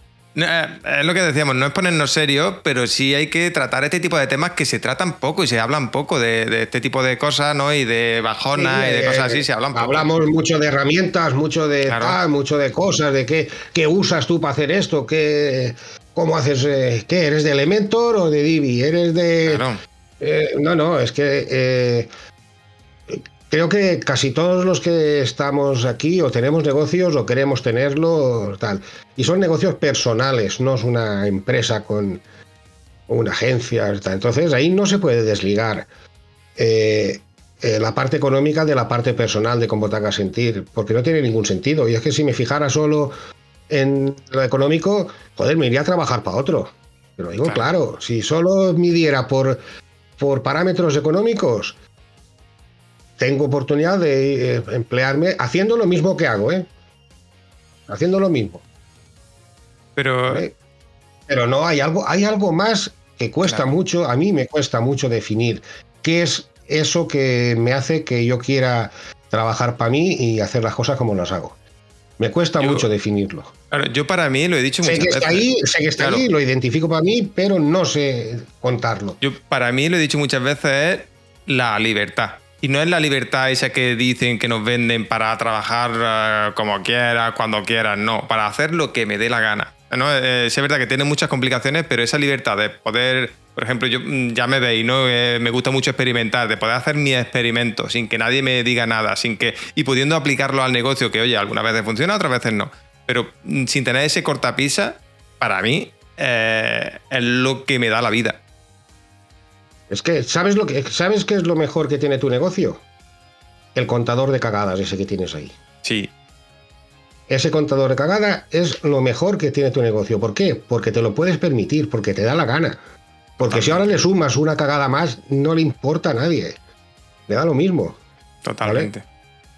Esa es la ventaja de, de, de permitirte hacer cagadas, ¿vale? Sin tener que dar cuentas a nadie. Pero es lo, que nos cuesta. A, la mujer, a, la mujer sí. No, pero es lo que nos cuesta, José. O al eh, marido. Ya, ya. Pero que es lo que nos cuesta, tío, porque cuando estamos. Nosotros somos así, nos han educado así, ¿no? Que no, se puede fallar. ¿Cuántas veces le, mm, hablando en una conversación, hostia, pues a mí me ha ido mal en un negocio que. ¿Cuántas veces hemos escuchado eso? Muy poquitas. Porque a la gente no le gusta decir, eh, o no me siento a gusto en el trabajo que tengo, ¿no? Ahí, ahí, está, es que. Eh, no a todos nos han educado así. Yo te digo, yo vengo de, abuelo comerciante, que, de padre comerciante, y me acuerdo que mi padre me decía, tú haz lo que quieras hacer. Mi padre, su ilusión era que siguiera con lo suyo. Pues bueno, pues luego que estudiara eh, en la universidad, lo que, lo que fuera. Me fui a Valencia a estudiar biología, lo primero que hice fue preguntar dónde vivía la tuna. ¿Vale? o sea que... Y ahí se acabó la biología. Eh, en las navidades mi tío me dijo, ¿tú qué quieres? ¿Ser el más listo o tener pasta? Y yo veía que yo era el universitario, el único de mi cuadrilla, todos los demás estaban trabajando en la fábrica y todo, todos ellos tenía, estoy hablando con 18 años, ¿eh? 17, todos ellos tenía pasta menos yo que siempre andaba tieso como buen estudiante. Y me dijo mi tío, ¿quieres ganar mucha pasta? ¿Qué hay que hacer? Viajar vendiendo juguetes. Y pues vámonos. Y la hostia, y me encantó.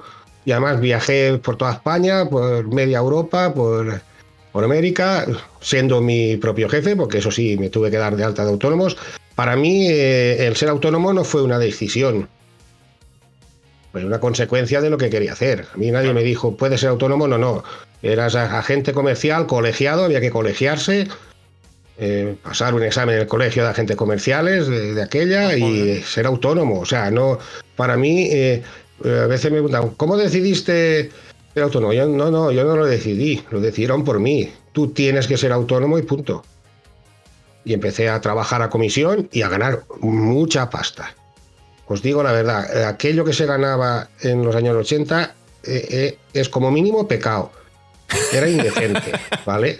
Sí, porque se ganaba mucha pasta y además con muy poca edad. ¿Vale? Yo he ido en la vida, la he hecho al revés. Yo, más que despegar, me tiré, me tiré un paracaídas, ¿sabes? Porque. Entonces, pues a veces las decisiones, te, digo, yo no decidí ser autónomo. Me dijeron, tienes que ser autónomo, venga, ¿dónde hay que apuntarse? Claro, pero al final eh, es pensar un poco en eso, es la consecuencia ¿no? de, lo que quiero hacer. Si lo que quiero hacer es, eh, oye, tener mi propio negocio, tener mi propia y hacer lo que me dé la gana, tengo que, lo primero que tengo que hacer es hacerme autónomo. Pero es una consecuencia de, lo que hay, no es el. Sí, es que, a ver, yo. Me hago autónomo y luego ya veré. No, no es la ilusión de mi vida. Es decir, no, yo voy a ser autónomo y que no, no. Ser autónomo es una consecuencia, igual que pagar el IVA y hacer la declaración trimestral y, y llevar una contabilidad. No es decir, no, no, yo es que quiero hacer esto. ¿Qué pasa? ¿Que para hacerlo tengo que ser autónomo? Pues venga, pues vamos. Total. Es así. Mire, voy a leer una cosilla que ponía por aquí Lola. Dice, a ver, es que hay muy poca educación emocional y nuestros modelos de negocio necesitan de mucha gestión emocional.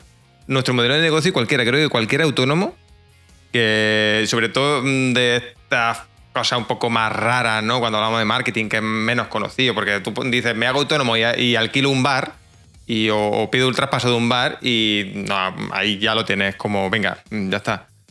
Pero también es duro, ¿eh? También hay que sí, sí, sí, sí. emocionalmente. Pero que, eh, lo, tenemos más asumido. capullo por ahí. Ya, ya. Pero, lo tenemos más asumido. capullos y borrachos. Ya. O sea que... no, pero eh, por ejemplo, yo no sé, yo no sé en tu caso, José, pero bueno, tú a lo mejor llevas toda la vida dedicándote a la informática, pero cuando tú dijiste en tu entorno, me voy a dedicar a hacer páginas web, mm, también te mirarían raro, seguro. Es que, eh, a ver, a mí, eh, a ver cómo lo digo, realmente eh, no he tenido que tomar esas decisiones. Han sido consecuencias de, lo que he ido haciendo y, yo nunca, yo nunca he hecho solo una cosa, ¿vale? Yo he tenido siempre, como mínimo, dos negocios en marcha, siempre, como mínimo. ¿Qué pasa? Yo empecé a estudiar informática porque como viajaba mucho, yo eh, era viajante de los de antes, yo me tiraba tres meses viajando sin volver a casa, claro, y acababas a las 8 de la noche y hasta el día siguiente a las 9 no tenías nada que hacer, porque los clientes no te atendían. Y luego eh, terminabas el viernes a las 8 y hasta el lunes... Eh, y entonces pasaba mucho tiempo solo en el hotel y en vez de dedicarme a emborracharme por ahí, que también, ¿vale? Pues me dediqué a estudiar y estudié económicas, este, estudié asesoría fiscal, que yo tengo el título de asesor fiscal. Joder. Estudié informática, ¿vale? Además, estudié informática sin ordenador, porque entonces no había portátiles. Estoy hablando del año ochenta y tantos. Yo tenía un PC en casa y, los programas los hacía en una libreta, escribía el código en, en el hotel, mentalmente veía cómo podía funcionar y cuando llegaba a casa lo picaba y ya veía si funcionaba o no. Entonces, claro, ¿qué, te quiere decir? Que todo ha venido eh, eh, una cosa consecuencia de otra.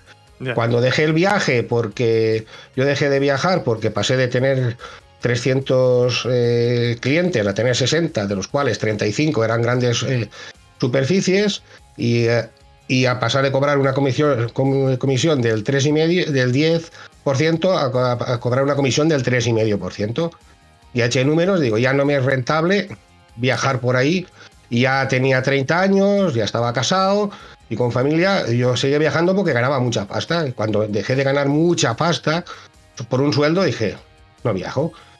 Pero pues como tenía un local, monté un negocio de reprografía, o sea, de fotocopias, y ahí empecé a, me quedé en el pueblo, empecé a hacer diseños, compré una conexión a internet que salió, que la compré en el kiosco, que venía con su modem y todo, empecé a hacer páginas web para mí, empecé a aprender y, luego empecé a aprovechar esas cosas de, de venta de diseño para hacer cartelería, o sea, todo me ha ido eh, imbricado una cosa con otras, ¿no?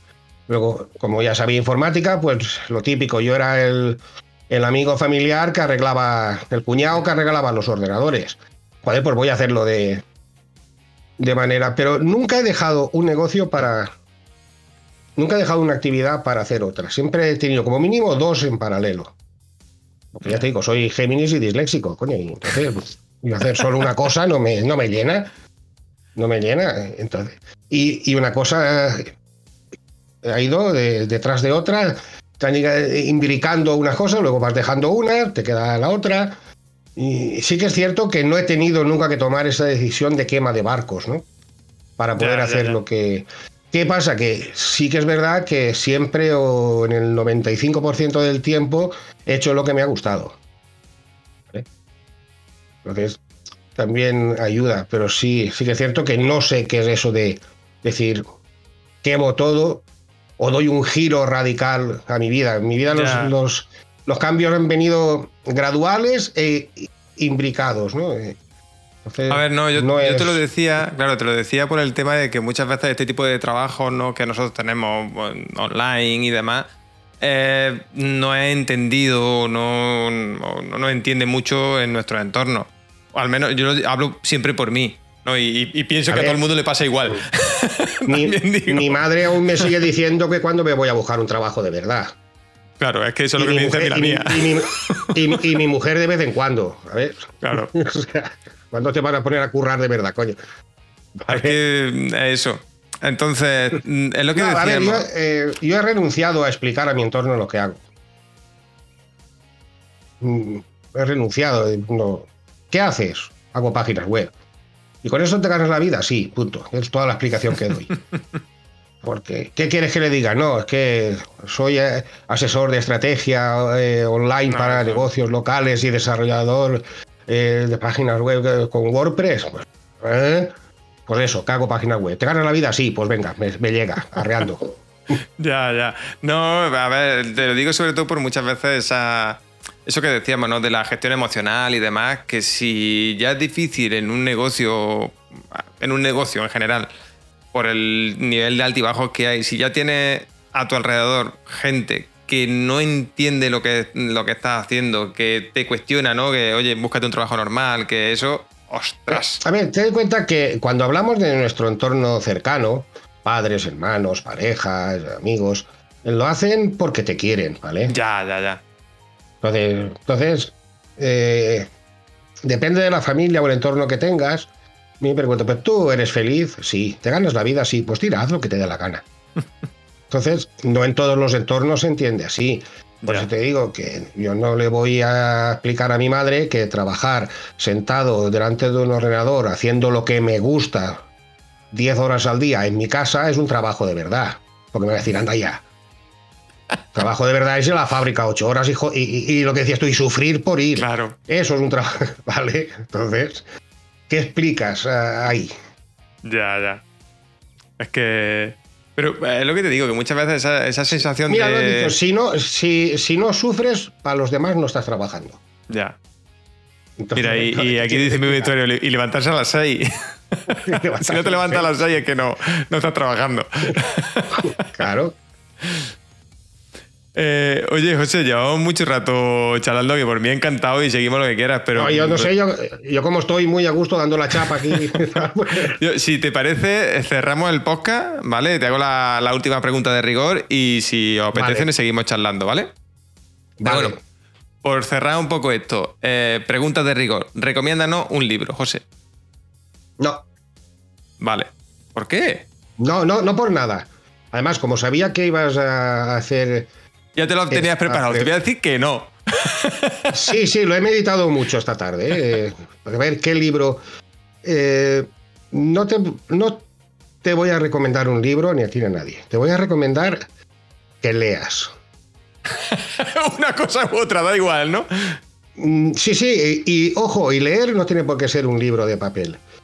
Te voy a recomendar lectura. Lectura que, que te sirva para algo, pero no solo a nivel práctico, no el típico, pues te podría decir el de padre rico, padre pobre, o todos, mira, tengo por aquí C, Java 8, los dos de Fernando Tellado, Monetízate, eh, ¿quieres que te diga libros? Pero eh, lee lo que sea. Para mí leer una página web, leer un artículo es leer, Mm. Pero no solo por motivos económicos, igual que el negocio, por motivos de, de personales. Y crecimiento. A mí, yo soy eh, un fan de J.R.R. Tolkien. Me parece cosa maravillosa. El Quijote me parece el mayor peñazo que se ha escrito en la historia. Detrás del nombre de la rosa, que son los dos únicos putos libros que no he sido capaces de, de leer. Y mi libro, mi libro bandera, es el Cantar del mío Cid en castellano antiguo, que es el primer libro que leí con seis años. Ese libro fue lo primero que leí, estaba en la biblioteca de mi padre, mi padre tenía una biblioteca con siete u ocho mil libros, y me dijo, coge uno, y cogí el Cantar del mío Cid, y además en castellano antiguo, y me encantó. Y a partir de ahí ya no he parado de leer. Qué bueno. Por eso digo que, por eso O sea digo que, que ah. no, os voy a no os voy a recomendar un libro. Leed lo que sea.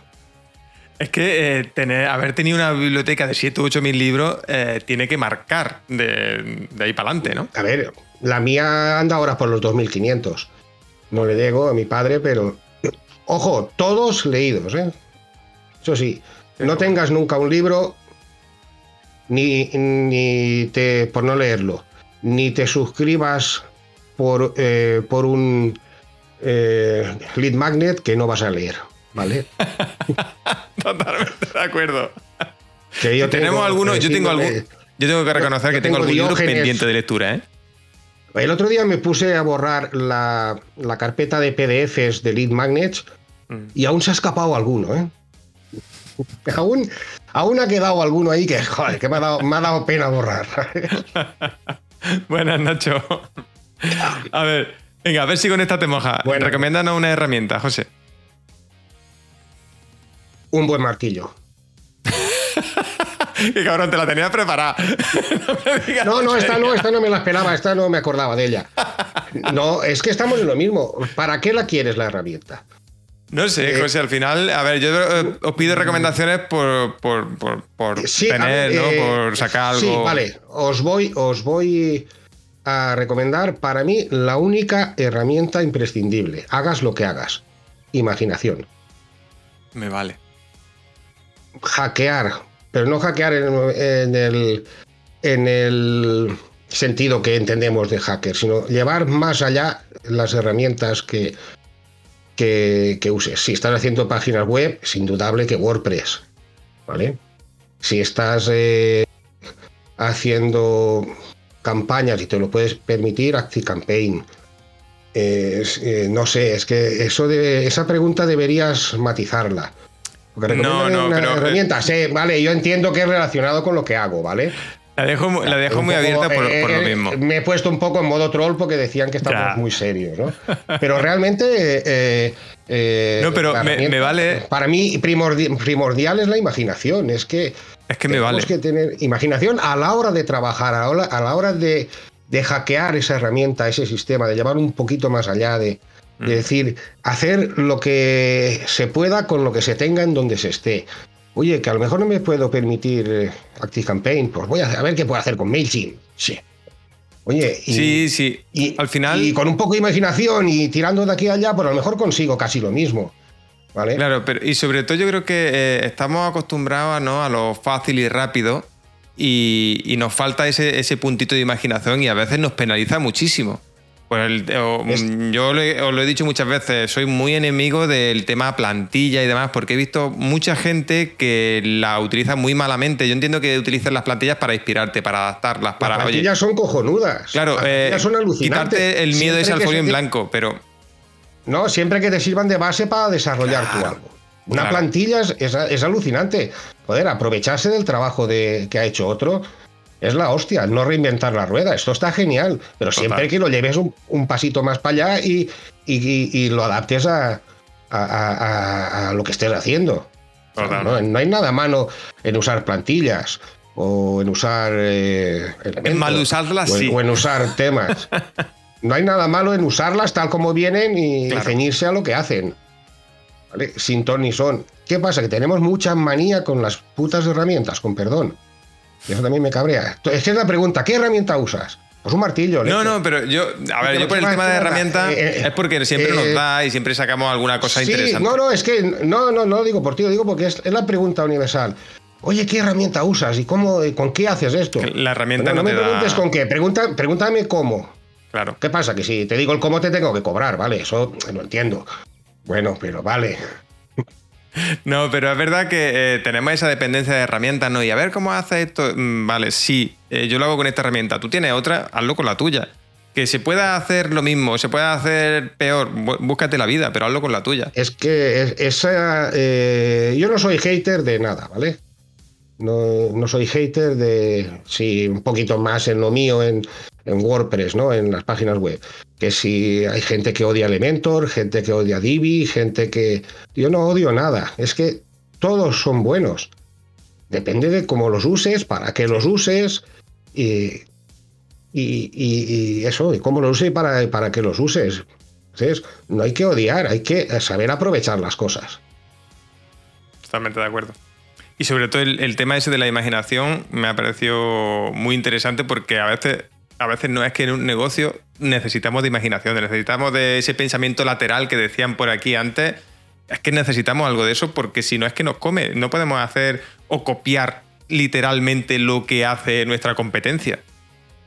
No, es que. No nos diferenciamos de nada. Es que, ver, eh, en el marketing es primordial eh, tener imaginación. Lógicamente, ¿vale? Tú vas, estudias a tu competencia, ve ves lo que estás eh, lo que está haciendo, pero como lo calques, la has cagado. Porque las circunstancias de tu competencia no son exactamente las mismas que las de tu negocio o las del negocio de tu cliente. Entonces hay que adaptarlo, hay que decir, vale, esa base sí, esa plantilla de lo que está haciendo, de coger lo que están haciendo bien y replicarlo, sí, pero replicarlo aumentando. Y a mi manera y, y, a mi manera de, mi, de, mí, de mi, con la personalidad del negocio que, sea y, buscando a ver si puedo ir y, a ver cómo hackeo esto, a ver cómo voy un, un, pelín. Tampoco hace falta dar grandes saltos, ¿vale? Grandes saltos al vacío. Un pelín que, que me diferencie un poquito.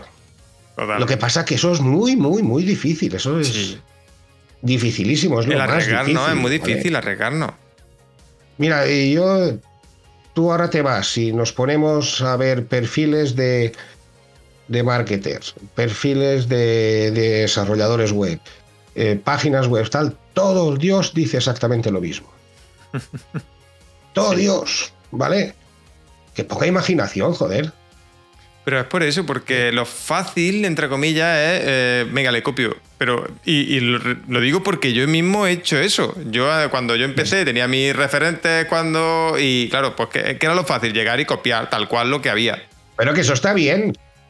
Está bien siempre que eh, no solo te, te, limitas a copiar, sino que cojas eso de base, ese trabajo que ha hecho otro, claro. lo coges tú de base y te lo adaptas. Te digo que no hace falta dar un Pero eso lo entiendes después, a la luna, eh, una, una, idea súper mega innovadora, ya, ¿no? Ya, ya. Un poquito Pero más, eso lo entiendes adaptarlo a tu. Lo que a mí me pasó, y Claro. entiendo que a mucha y, y me he encontrado mucha gente, y, y tiendo a generalizar esto, no quiere decir que a todo el mundo le pase, pero lo que a mí me pasó es que, eh, claro, tienes esos referentes, ¿vale? Dices, si, si ellos han llegado ahí, ellos están ahí, yo tengo que hacerlo igual. Y es igual literal, porque no te fías de poner un pie fuera. Hasta que no te das cuenta de que, oye, tengo que estar cómodo, tengo que hacer como. Tengo que traérmelo a mi Cuando terreno para yo estar cómodo. Claro. Claro, Cuando empiezas nunca tienes la suficiente confianza que Claro. tienes que ser, a no ser que seas un fenómeno o, sea, o tengas una idea súper mega original, que, que, que vengan los detrás de los demás detrás de mí.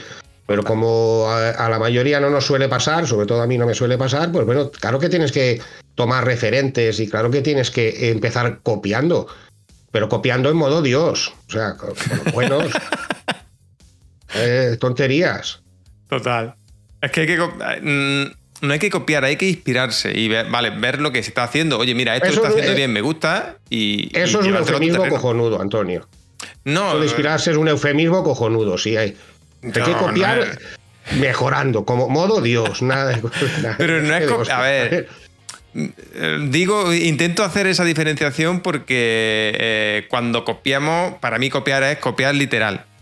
Que es lo que me pasó a mí al principio, que yo no, no, no, no imprimía mi esencia a lo que yo estaba haciendo. Porque era es copiar que tal cual lo que estaba haciendo. lo que Si tú haciendo otro. copias tal cual lo que está haciendo alguien que ya está establecido en el mercado, no te vas a comer un torrao nunca en la vida. Eso es lo que me Porque refiero. siempre vas a ir, siempre vas, vas a ir por detrás. ¿Por Claro. qué voy a contratarte a ti si me estás diciendo lo mismo que este otro que lleva X tiempo o que ya tiene un prestigio reconocido? Claro. No te, nunca. Tendrás que ganarme con algo. Aunque lo que decíamos antes, aunque sea por tu simpatía y, por su- y pu- y tu sonrisa, me da igual. Pero tendrás que ganarme con algo. Totalmente. Con lo que sea. Y ya te digo, no hace falta que sea una idea súper eh, innovadora o un salto cuántico. No, no. Es algo que me haga confiar en ti, que diga, che, pues voy a dar una oportunidad a este chaval que está empezando. Total. Es así, pero tenés que, tenemos que. eh, Pero eso ya te digo, yo creo que te das tiempo con el tiempo cuando empiezas a perder ese miedo o, o cuando te das cuenta y dices, "Ah, haciendo esto no me voy por el buen camino, eh, voy a hacer lo que. No, voy a, voy a hacer lo que a mí me apetece hacer. Por eso los cursos esos de haz lo que yo digo, pero no lo que yo hago. O sea, e- esos cursos de te voy a enseñar a hacer tu propio curso no funcionan. Porque eso que te dicen, copia esto, copia el otro. Claro. Mira, no es por nada, pues no, creo que ni está. Lo que nos decía el otro día Fran con el con la migración de con la migración del de, del sistema del LMS. ¿Te acuerdas? Sí. Pues decía, claro, yo hice este curso, cojonudo, lo aprendí, pero ahora si tengo que variar algo, me cuesta. Claro. Porque sé hacerlo exactamente como lo aprendí ahí. Ahora tengo que aprender a llevar un pasito más allá esto. Quiero cambiarlo, quiero migrarlo o, o- o quiero eh, mejorar cualquier cosa.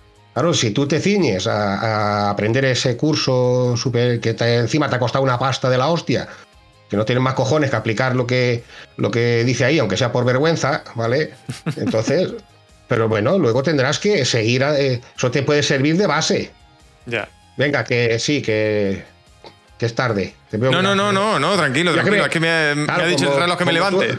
Perdón, Como yo no hablo y tú tampoco, ya te digo. Bueno, venga, te, te hago más preguntas. te hago- Una jodida, una jodida. ¿Qué le diría a, a tu yo del 2015? ¿Qué consejo le daría? no, al del 2015 nada. Yo se lo diría a mi yo del 2010. Venga, pues vale. Empieza ya, imbécil. Oye, ¿por qué ese consejo 2015? es el, más repetido, eh?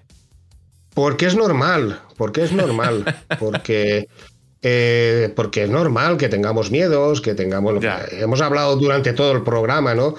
Esos miedos, ese, ese aferrarnos al cambio. El miedo es normal, es bueno también, es un mecanismo de defensa.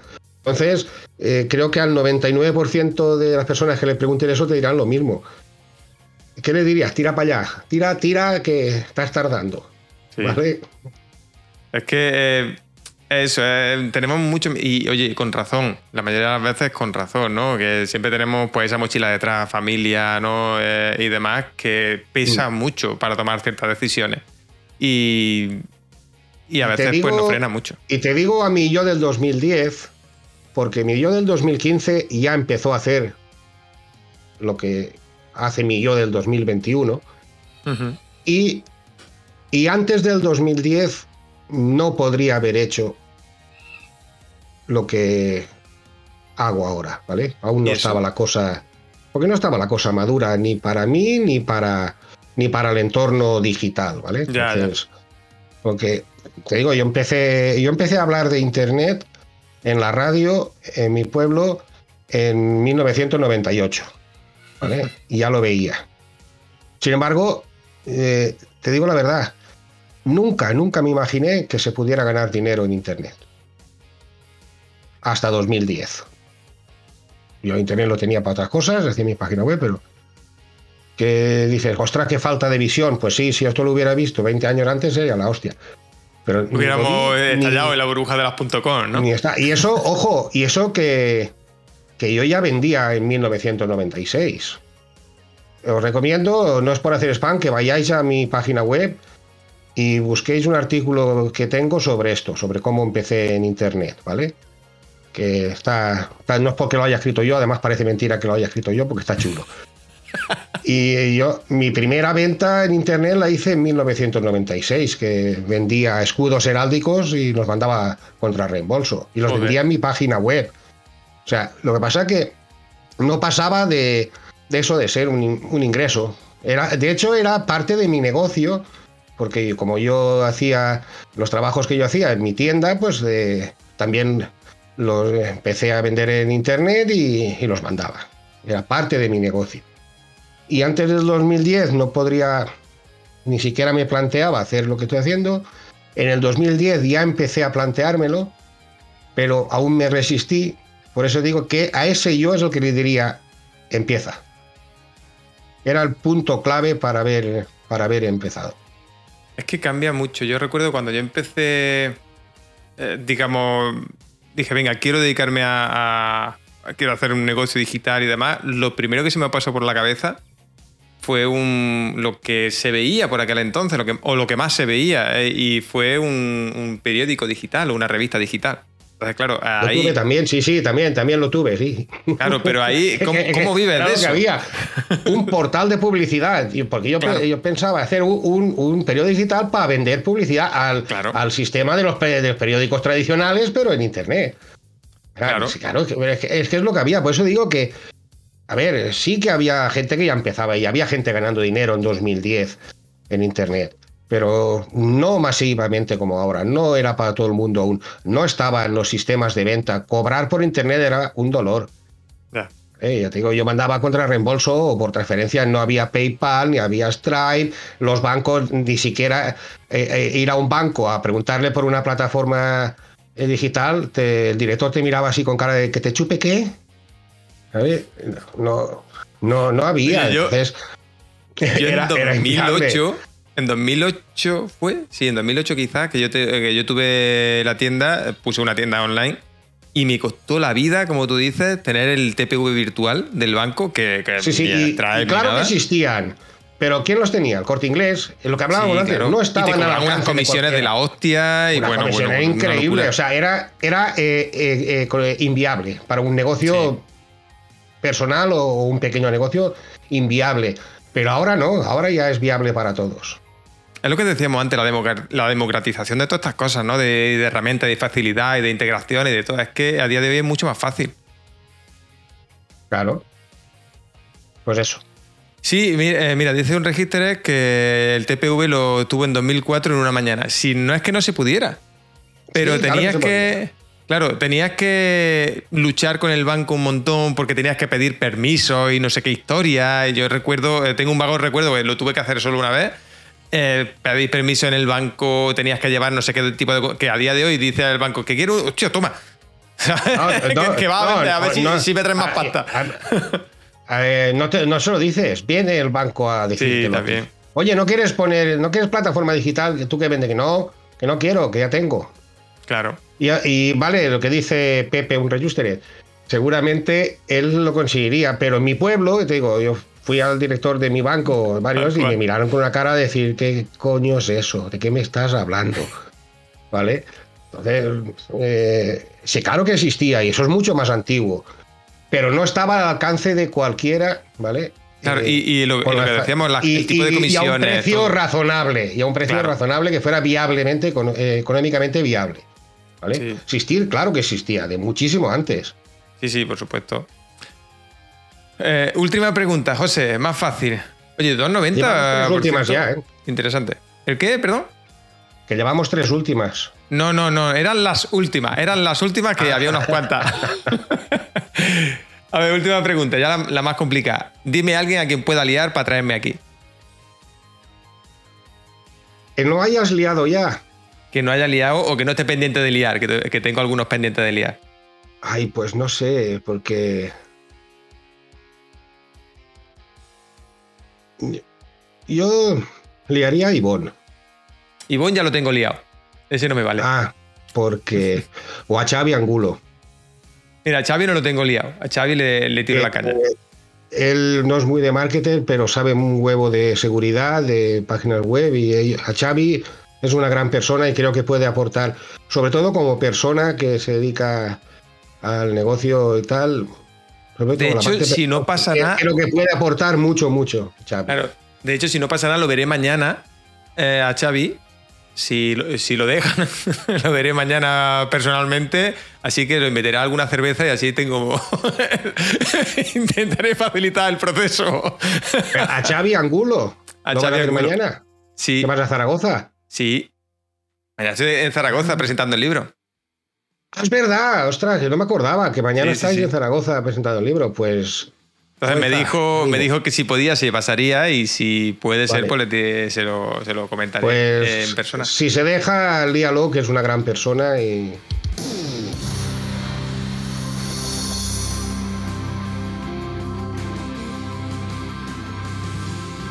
Bueno, ¿qué te ha parecido la charla con José Ramón?